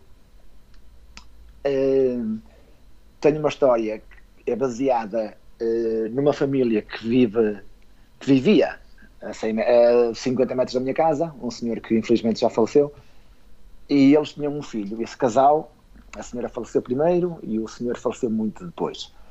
Eles tiveram um filho que foi para a Venezuela e nunca mais cá voltou. Portanto, durante 20 e tal anos, eles nem sequer sabiam se o, pai, se, se, se o filho estava vivo ou estava morto. Mais tarde encontraram um filho através de um padre que estava numa missão na Venezuela, encontraram-no e depois entraram em contato com ele. O que é certo é que o filho nunca mais cá veio. E eu baseei-me nessa história. Portanto, o senhor vivia, o senhor cá, o pai desse senhor que tinha ido para a Venezuela, vivia completamente isolado, sozinho. Uh, tinha dois filhos cá em Portugal, mas não, não falavam. Portanto, não havia uma ligação muito próxima, digamos assim. Uh, entretanto, eu baseei-me nele, baseei-me na história de, da Venezuela. Há uma, uma pessoa, uma mulher uh, que, que viaja para, para a Venezuela ou seja, gostava muito de viajar, e assistiu a um acidente. E no acidente, o acidentado era um sem-abrigo. E quando o acidentado foi na ambulância, ela foi logo de seguida e encontrou um papel. E o papel tinha uns dizeres que, que o relacionavam com, com Portugal e com uma aldeia do Minho, e falava dos pais, sem citar os nomes. E ela, por A mais B, foi chegando à conclusão que que, que, aquilo que lhe dizia muito. E depois ela tinha um poder, tinha um poder digamos que místico, que era ela, ela havia uma, uma sombra, essa sombra acompanhava-a sempre, portanto era uma pessoa que, que desde pequenina a acompanhava e tinha sempre o mesmo tamanho dela, ou seja, ela com 10 anos, ele tinha uma altura de 10 anos, ela com 12, 13, 14 por aí adiante, ou seja, era uma pessoa que tinha sempre o tamanho dela. E, um, e essa pessoa dava-lhe algum poder, ela conseguia entrar na mente das pessoas. E ela achou muito curioso e, e suspeito, digamos assim, o bilhete que lera e, e tentou a todo custo encontrar o sem-abrigo que estava hospitalizado. E veio a chegar à conclusão que era o tal filho do meu vizinho que estava lá e que curiosamente tinha sido namorado dela, o primeiro namorado dela. Pronto, e aí passa-se entre Portugal, passa-se entre a Venezuela e entre França. Ela mais tarde vem a descobrir que aquela sombra que ela persegue, que era um irmão que ela teve, mas do que do quem nunca ninguém falou, e que era um irmão gêmeo e que tinha ficado sepultado em França porque foi lá que os pais dela trabalharam durante muitos anos, foi lá que ela nasceu. E ela veio a descobrir porque depois o avô dela, que, a quem ela gostava muito, aconselhou a ir eh, visitar a França, aconselhou a ir eh, procurar um tal sítio, não sei o quê, e foi-lhe dando dicas sem, sem lhe explicar, porque os pais dela não queriam que ela soubesse, mas ele, sem lhe dar a, a fita toda, foi-lhe dando dicas e eh, ela acabou por ir à França e acabou por descobrir que, que na França estava sepultada uma pessoa que tinha o mesmo nome dela, que tinha nascido no mesmo dia dela e que, e que, e, e que tinha os pais dele como os pais dela, portanto veio aí descobrir que era o irmão gêmeo. E um, esse livro, tal como os outros dois, também teve saída ou foi mais um livro que, que escreveste e também tiveste, dificul... tiveste dificuldade em, em, que ele fosse distribuído? Uh, foi, foi, foi outra história, outra história. Esse livro, curiosamente, o senhor que o prefaciou disse-me, eu enviei o livro, ele leu o livro, fez o prefácio e disse assim: Zé, depois que este teu livro for publicado, eu me dou três semanas para que o livro seja traduzido em muitas línguas e que o livro estoure em Portugal. Não aconteceu nada. Não me perguntem porquê. Pronto. Depois também houve um, uma história muito caricata. Eu parece que no fundo que vivo embrulhado em desgraças, mas não. E há de chegar um dia que as coisas serão bem melhores. O que se passou é que a senhora da editora estava a preparar o livro e depois disse, perguntou-me uh, se, se, eu tinha corretores, porque todos os livros têm que ser corrigidos. Uh, curiosamente, um, um, um, dos meus livros que li do, do José dos Santos, José dos Santos, desculpem, uh, agradecia aos corretores de texto. Eu disse assim, que diabo da escritora és tu que precisas de corretor? Então, um escritor escreve e ponto. Não, não. Eh, realmente os livros têm todos que passar por correções. Porque nós estamos, eh, quando estamos a criar a história, estamos ali envolvidos, estamos ali naquela inspiração que por vezes falhamos alguma coisa. Claro que depois nós vamos atrás, retificamos, não sei o quê. Mas convém sempre ter uns segundos olhos ou uns terceiros olhos ali a verificar para dar as devidas correções. Aliás, eh, aqui em Portugal nem tanto, mas na França, na França não, desculpem na América e, e, provavelmente na França, existem mesmo as pessoas que, que as, as, profissões delas são os corretores mesmo. E a senhora disse-me que tinha os corretores dela e que os, os corretores dela que ia dar uma revisão e que depois que me enviaria o texto para eu dar uma revisão final para ver se estava ao meu agrado. Entretanto, manda-me um e-mail dizendo-me que o livro está corrigido, está pronto a ser publicado. Eu liguei-lhe. Eu perguntei-lhe, mas olha, eh, acha que é necessário eu pegar num livro e, e, dar uma revisão final, pedir a alguém, e ela única simplesmente me responde isto. José, o senhor está-me a ofender, o senhor está a pôr em causa o profissionalismo dos meus corretores. Não, o livro está perfeito. O seu livro não precisa ser revisto por mais ninguém, porque o livro já foi revisto. E você a perguntar-me está-me a ofender. Não, mas foi a senhora que disse que. Ai, mas eu disse, mas isso não, não é pergunta que se faça, nem se questiona sequer. O que é certo é que o livro veio com algumas gralhas. Também é verdade que há escritores, nomeadamente Pedro Paixão, que diz que um livro sem gralhas uh, que não canta, portanto, que é quase como um canário calado. Opa, eu não concordo muito com isso. Eu acho que o livro deve sair perfeito. Uma ou outra é natural. Agora aconteceu que saiu com alguns erros ortográficos, erros aos quais eu sou um bocadinho alheio, digamos assim, porque a culpa foi, foi mesmo da editora, e isso cobrou-me um bocado. Porquê? Porque houve pessoas que estavam a ler o livro que me disseram: Zé, o teu livro tem erros. Opa, o Zé, o teu livro é tão bom, mas está ali com os erros e aquilo, quer dizer, e aquilo quebrou-me muitas pernas. Eu quase que desisti do livro. Uh, se me perguntar hoje se eu gostaria de ver esse livro uh, republicano. Gostaria, talvez lhe desse um ou outro arranjo, uh, talvez, sim, naquelas frases que realmente há ali uns erros, uh, retificasse, mas gostaria de ver publicado até porque acho que a história está bonita e acho que está muito bem escrito. Agora, lá está. Ou seja, opiniões... a editora não tinha corretores, ou não o corrigiu? Pois, devidamente, não. E deixou ir, o, com, deixou ir o livro com uns erros, ou seja, porque se ela me tinha avisado, naturalmente que eu teria feito a correção de vida, mas ela, eu escrevi, enviei-lhe, e ela garantiu-me que estava perfeito. Opa, confiei nela. O livro veio com erros. Claro que houve várias pessoas que disseram, eu tenho um amigo advogado que disse, Zé, deverias recolher todos os livros, instaurar um processo contra a editora e ela ter que fazer a, a digamos que a recolha e, e voltar a publicá-lo. Opa, eu não quis estar com chatices. E quiçá um dia ele, ele venha novamente à baila, porque se calhar um dia até vou lhe dar um arranjo e se calhar até vou procurar uh, publicá-lo novamente, eu acho que merecia. E com isto já falamos de três livros. Ainda tens mais. Três. Não, quatro livros. Falamos de três. Três, ainda tens mais três. Sim, se, se, bem que já falei da poesia, não é? Que vem a seguir. Exatamente. Já, já falaste do livro de poesia. E esse de poesia, o de poesia. Uh, como poesia, é um livro que teve Bem, uma aceitação muito oh, boa. Zé, espera aí um uh, bocadinho. Mais uma vez, o livro não teve muita procura porque a editora também não, não deu. Ou seja, tu estás com azar nas editoras. Então, por exemplo, eu publiquei um infantil, o meu primeiro infantil é o Elefante Branco. Eu já fui a dezenas de escolas e todas as pessoas dizem, ou seja, neste momento já estou a falar do quinto. Uh, falei de poesia, muito ao leve, agora estou a falar do quinto. É só para ir de encontro àquilo que te perguntaste. O, o Elefante Branco é uma história infantil.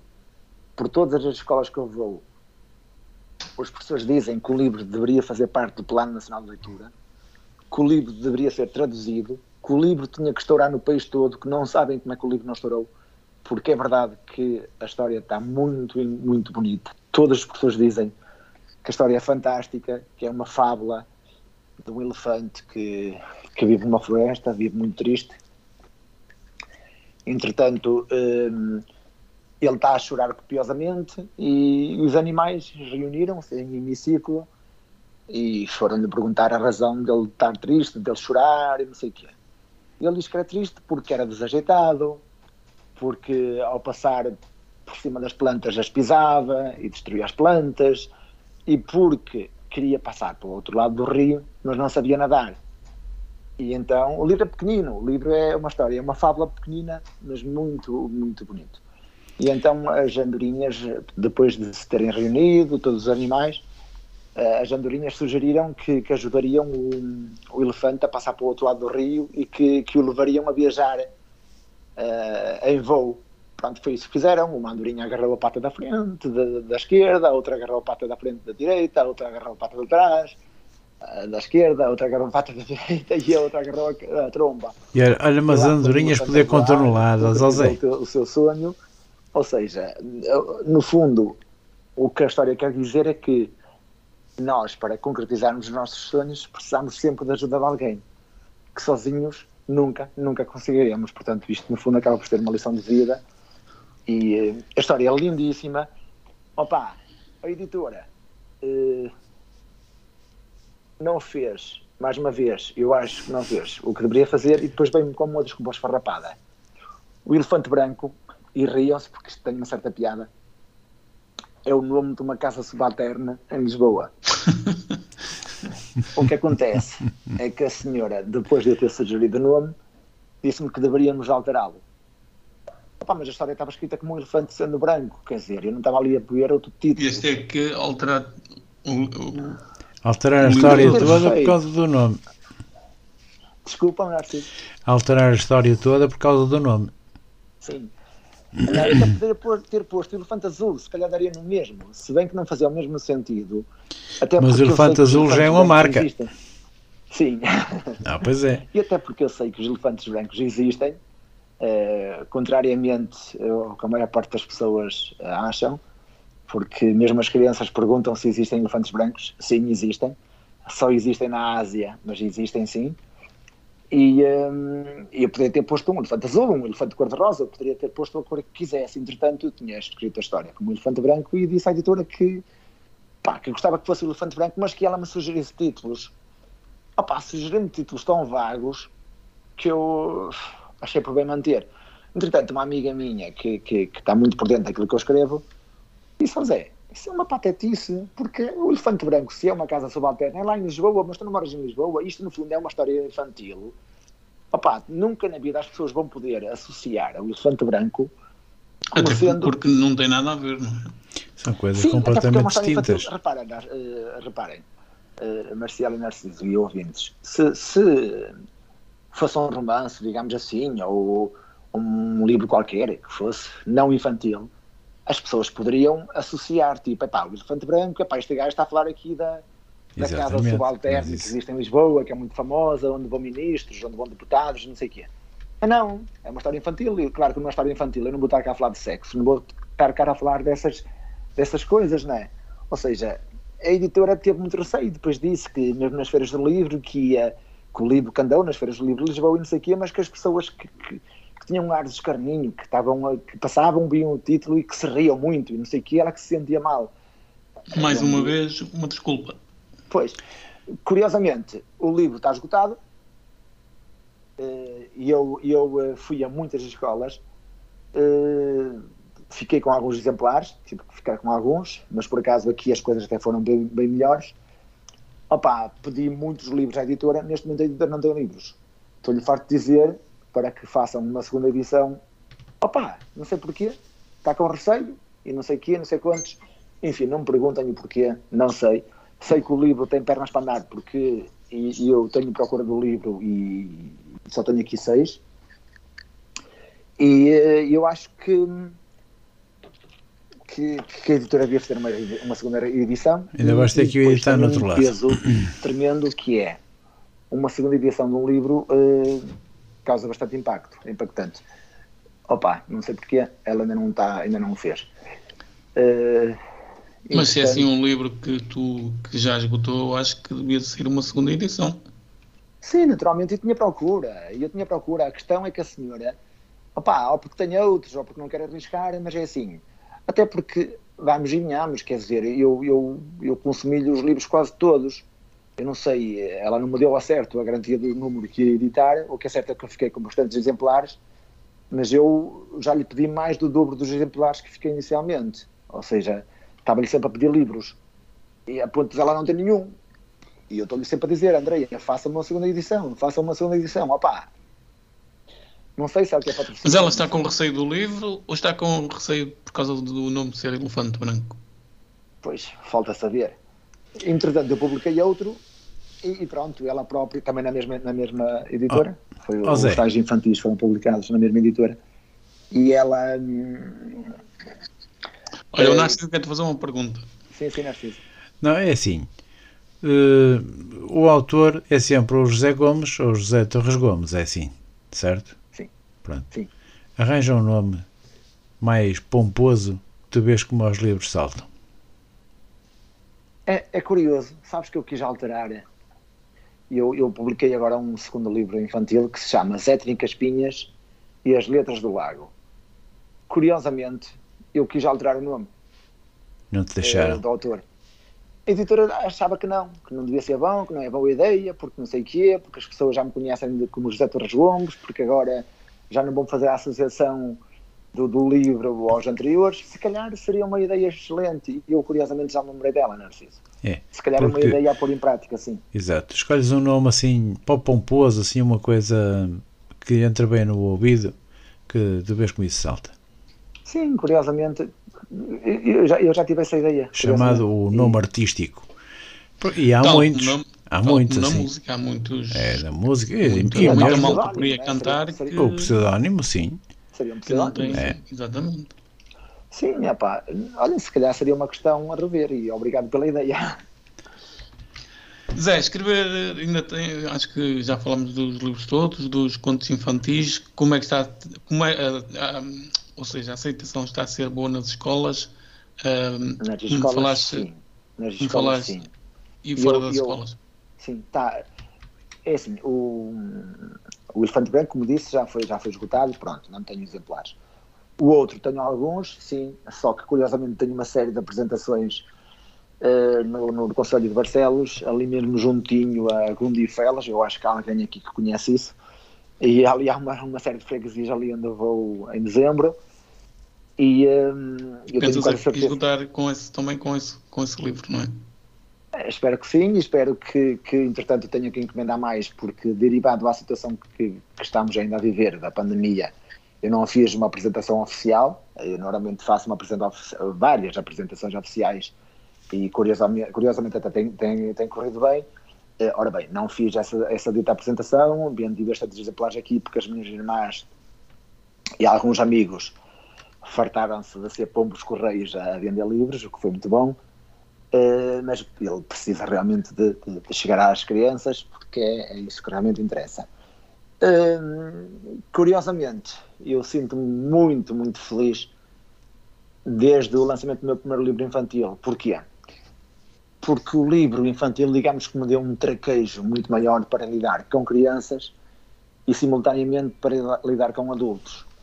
Porquê? Porque nós, nós até podemos ser, ser muito apáticos e estar, estar a ser muito calados, eu por acaso até falo bastante, mas até podemos ser pessoas que, que no fundo sejamos um bocadinho calados. Mas perante as crianças nós somos obrigados a falar. Porquê? Porque as crianças são tipo uma manivela que estão ali sempre a dar à manivela e sempre a puxar conversa, sempre a fazerem perguntas, não sei o quê. E acabas por desenvolver uma aptidão que é falar e eu acho que desde que publiquei os livros infantis que me sinto muito mais à vontade e que, e que foi uma exigência maior comigo mesmo, porque eu nos outros livros, opa, ia só às apresentações, poucas, falava só o estritamente necessário e ficava-me por ali. Portanto, e achas que o teu futuro vai passar por escrever mais contos ou livros ou contos infantis que. Sim, que... sinto mais à vontade sinto mais à vontade. É um campo que te sentes mais à vontade? Sim, sim. E, um, e depois, ou as coisas uh, dão uma, uma reviravolta, digamos assim, ou se calhar é mesmo o infantil. Porquê? Porque o infantil, do método que eu estou a usar, ou seja, o que as editoras estão a usar, ou seja, eu ter que ficar com alguns exemplares e não sei o quê, porque eu ainda não sou conhecida, não sei o quê, ou seja, os infantis acho que lamento os outros não tanto. E depois é assim. Uh, e, apá, se há coisa que eu não gosto é ser lamechas e estar a queixar-me. Não, não gosto. Isto no fundo são só dados factuais. É, eu, uma altura, fui a uma. A uma pronto, posso dizer onde fui. Fui, fui à, à, à FNAC do Porto, do Norte Shopping. Opa, eu fui com duas amigas e, curiosamente, eu perguntei à minha amiga, visto que tenho dificuldade em ler, opá, para me procurar os títulos, aqueles títulos mais sonantes que eu já li, opá, visto que eu leio na forma digital, como vocês sabem, nos, nos MP3, MP4 e no computador não sei o quê, pedi-lhe para ela me ver os livros que, me estavam mais na memória, os que eu gostei mais. E ela encontrou lá uma série deles. E a pessoa que estava connosco, já uma senhora de uma certa idade, uh, estava ali, opá, via-se que ela não estava a passar bilhete nenhum aos livros e nós ali a procurar nos livros, ela quase a assobiar, sem ligar a nada. Opa, ela não parou num único livro. Às páginas tantas, encostou-se à minha amiga e, primeiro caso, olhou assim para baixo e lá estava um livro muito bem exposto de uma senhora que eu não vou fazer publicidade, mas que é uma apresentadora da televisão. E ela, ai, olha aqui um livro da. E pegou no livro, esteve dois segundos com o livro aberto, ou seja, ela só teve tempo de abrir o livro e se calhar nenhuma frase teve tempo de ler. E pousou o livro e disse assim: Ai, só não levo este livro porque não tenho cá dinheiro, porque este livro é muito bom. Ou seja, porque tinha nome, lá está. Se ela tivesse feito a comparação com os dezenas, com as dezenas ou as centenas de livros que estavam ali, porque estavam lá centenas de livros, e dissesse assim: opá, li 5 minutos aqui, li 5 minutos ali, pá, realmente cheguei à conclusão de que efetivamente este livro é muito melhor que os outros. Não, ela não liu, não, não viu nenhum livro, aliás, a senhora não lê. Só que viu aquele livro de uma apresentadora muito famosa, abriu o livro de meio de 200 segundos e disse: Só não levo este livro porque não tenho aqui dinheiro, porque este livro é muito bom. Ou seja, o que vende aqui é a imagem. Um Mas é, o que vende é, é o nome. Num... O nome é e a imagem. na roupa, é como. Também tenho que dizer vários uma coisa. produtos que tu vendes em marca. Também tenho que dizer uma coisa. Há autores aqui que não são apresentadores e que estão aí na voga, né? Se falarmos, Sim. Se falarmos de um Walter Romem, de um José Luís Peixoto, de um Gonçalo M. Tavares, mas isso são autores de topo e que realmente nasceram para aquilo. E agora, há autores ecos, digamos assim, que me desculpem, mas é mesmo isso, que só vendem porque têm o nome, porque, ou porque têm um uhum. familiar, ou porque têm não sei o quê, ou, enfim. Narciso, nós estamos a. Mas isso era o que eu estava a dizer, é, é ter nome e, e ter imagem também. Exatamente. Sim, Estamos sim, a 7 minutos do fim, portanto agora também minutos, não vale a pena estar a, a, a continuar a Zé, conversa. temos 7 minutos, uh, vamos ir um bocadinho, ainda tinha mais perguntas para, para falar. Vamos, vamos sair da literatura e voltar para outra. Vamos sair da literatura e vamos até Belinho. Se eu ou o Narciso, um dos nossos ouvintes, quiser visitar Belinho, o que é que tem Belinho para nos mostrar? Praia. É assim, desde já temos um sítio magnífico, eh, talvez um dos sítios mais bonitos do Conselho de Esposente, que é o Alto da Guia.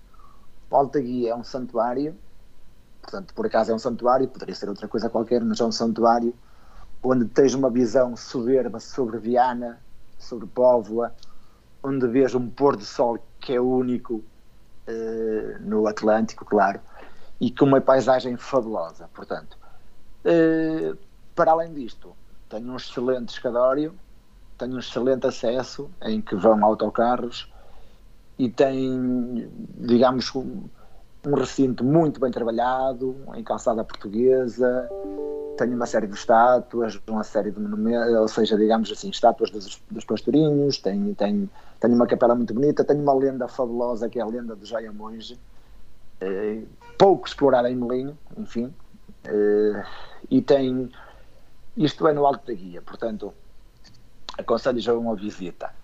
Depois temos as praias, temos duas praias, se bem que uma eh, digamos que não se pode frequentar, dado o, o inúmero número de. Ai, valha-me Deus, desculpem esta, esta redundância, que saiu muito mal, mas pronto. Dada a muita existência de, de pedras, de seixos, não sei o quê, pronto, é uma praia que é bonita, paisagisticamente falando, mas não dá para ser frequentada. Temos uma outra praia, essa sim, muito bonita, muito procurada, uh, tem um senão, é verdade, é que tem muitos, muitos seixos, mas desde que consigas, quando a maré está em baixo e passas os seixos para baixo, tens uma extensão para de 100 metros ou mais de, de areia, plano, uma areia muito fina, muito agradável nos pés, e é uma praia plana, é uma praia que podes mergulhar, podes entrar na água, não tem fundões, portanto é sempre planinha.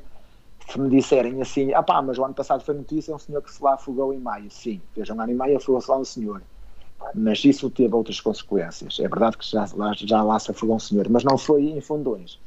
Foi, na altura a maré estava em cima e ele afogou-se ali perto dos seixos. Não me perguntem como, uma coisa muito estranha. Provavelmente foi um agueiro que ali aconteceu. E o senhor foi apanhado. Uh, isso é um fenómeno que acontece de vez em quando, não nós é temos que estar atentos. Pronto. Uh, em festas, vamos às festas de Belinho. Temos uma festa que é única, que é bastante promovida até pelas televisões, por jornais, que é a procissão dos enfermos de Belém.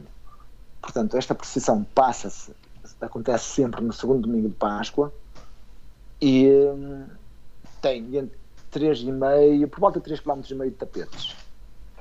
Uh, é uma, é uma procissão em que toda a freguesia, digamos assim, 90% da população de Belém se envolve nos trabalhos, eh, a fazer os centros artísticos, que muitos deles são feitos com semanas de antecedência. Depois, durante a noite, principalmente durante a noite, ninguém dorme em molinho, porque é a fazer a elaboração dos, dos tapetes. Como devem calcular, são 3,5 km, que dá imenso trabalho. E, e é uma pressão que atrai milhares de pessoas e que merece uh, ser, ser, ter uma visita. Curiosamente, eh, no próximo ano. Essa procissão fará 100 anos, portanto, é a comemoração do centenário. E, um, Isso, se não houver pandemia, vai sim. ser da romba. Eu, Exatamente. Desculpa, desculpa, se, eu, não, eu, não, ouvi o que Narciso disse. Disse eu que se não, se não tivermos em pandemia, que vai ser uma festa da romba. Ah, sim, sim, muito provavelmente a festa, portanto, já houve dois anos em que não se realizou, como é óbvio, como é do conhecimento de todos. Para o ano, eu creio que sim, que se vai realizar e que, e que será mesmo uma festa da Romba. Eh, para Sabes essa festa, que é oh, mais importante e é mais bonita. Ah, Estamos temos, a... temos uma tradição muito oh. bonita que começa já em, oh, em janeiro. Estamos a dois minutos do fim, portanto vamos ter que terminar. Mas há uma coisa que eu gosto muito aí em Molinho. É o Cariocão. É? Ah, sim, sim. Carioca, tenho... O Carioca, eu acho que vou ter que falar com eles para eles me darem um frango. Tenho o melhor frango de churrasco da região. Ah, pois tem, eu sei, eu sei disso. Sem Bem, dúvida alguma, tenho o melhor frango de churrasco da região. Meus amigos, vamos ter que ir embora. Estamos já a menos de dois minutos do final. Portanto, peço para Deixa-me aproveitar então para me despedir. Voltamos de, ou volto contigo de hoje oito dias para mais um Conversa entre Amigos. Já sabe, participe nas nossas redes sociais, ouça a Onda Nacional, ouça este programa em podcast e participe mais uma vez através do nosso e-mail. Venha apresentar então também a sua ideia, o seu projeto. José Gomes, uh, quero-te agradecer. Obrigado, e, eu. E um dia destes voltas cá para, porque ainda há muito, muito para falar. Como vocês veem, eu falo muito. Tens muita matéria, tens muita matéria para esmiuçar aqui. Por isso, uh, contamos uh, ter-te cá numa outra ocasião, está bem? Olha, estarei disponível e será com muito gosto. Ok, agora não fujas daí, despeço-me eu também, de, até de hoje a 8 dias, até o dia 27, para, para já, uh, para um, levar até vocês mais uma emissão de uh, conversa entre amigos com um outro convidado. Por isso, não percam também durante a semana os meus programas entre as 18 e as 19 aqui na Onda Nacional. Boa tarde e continuação de um bom fim de semana até de hoje a 8 dias. Fique bem, fique com a Onda Nacional.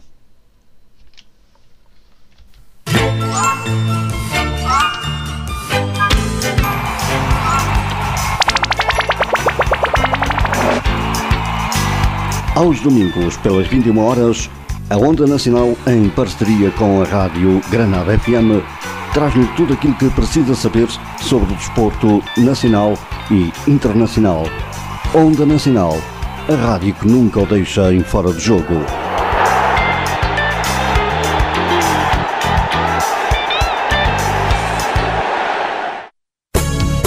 Onda Show Music, programa com a apresentação de José Blanco, na Onda Nacional, sábados e domingos, 18-20, aqui na Antena. Onda Show Music.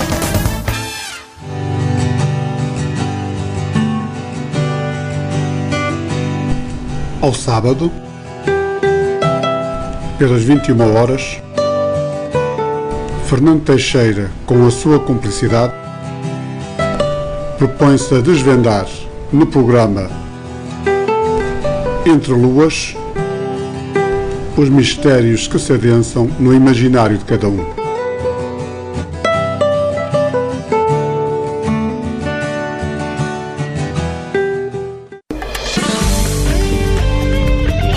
Clube da Rádio de terça a quinta-feira, das 22 às 23 horas, com apresentação de António Marcial.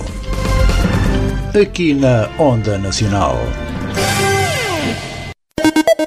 Ao sábado, das 14 às 15 horas, aqui na Onda Nacional, ouça o seu concerto preferido.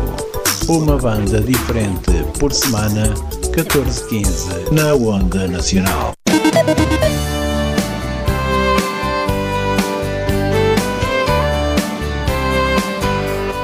Aos sábados, entre as 17 e as 18 horas, Narciso Gonçalves e António Marcial trazem-lhe Conversa entre Amigos. É para ouvir aqui na Onda Nacional. Onda Nacional, uma rádio de emoções.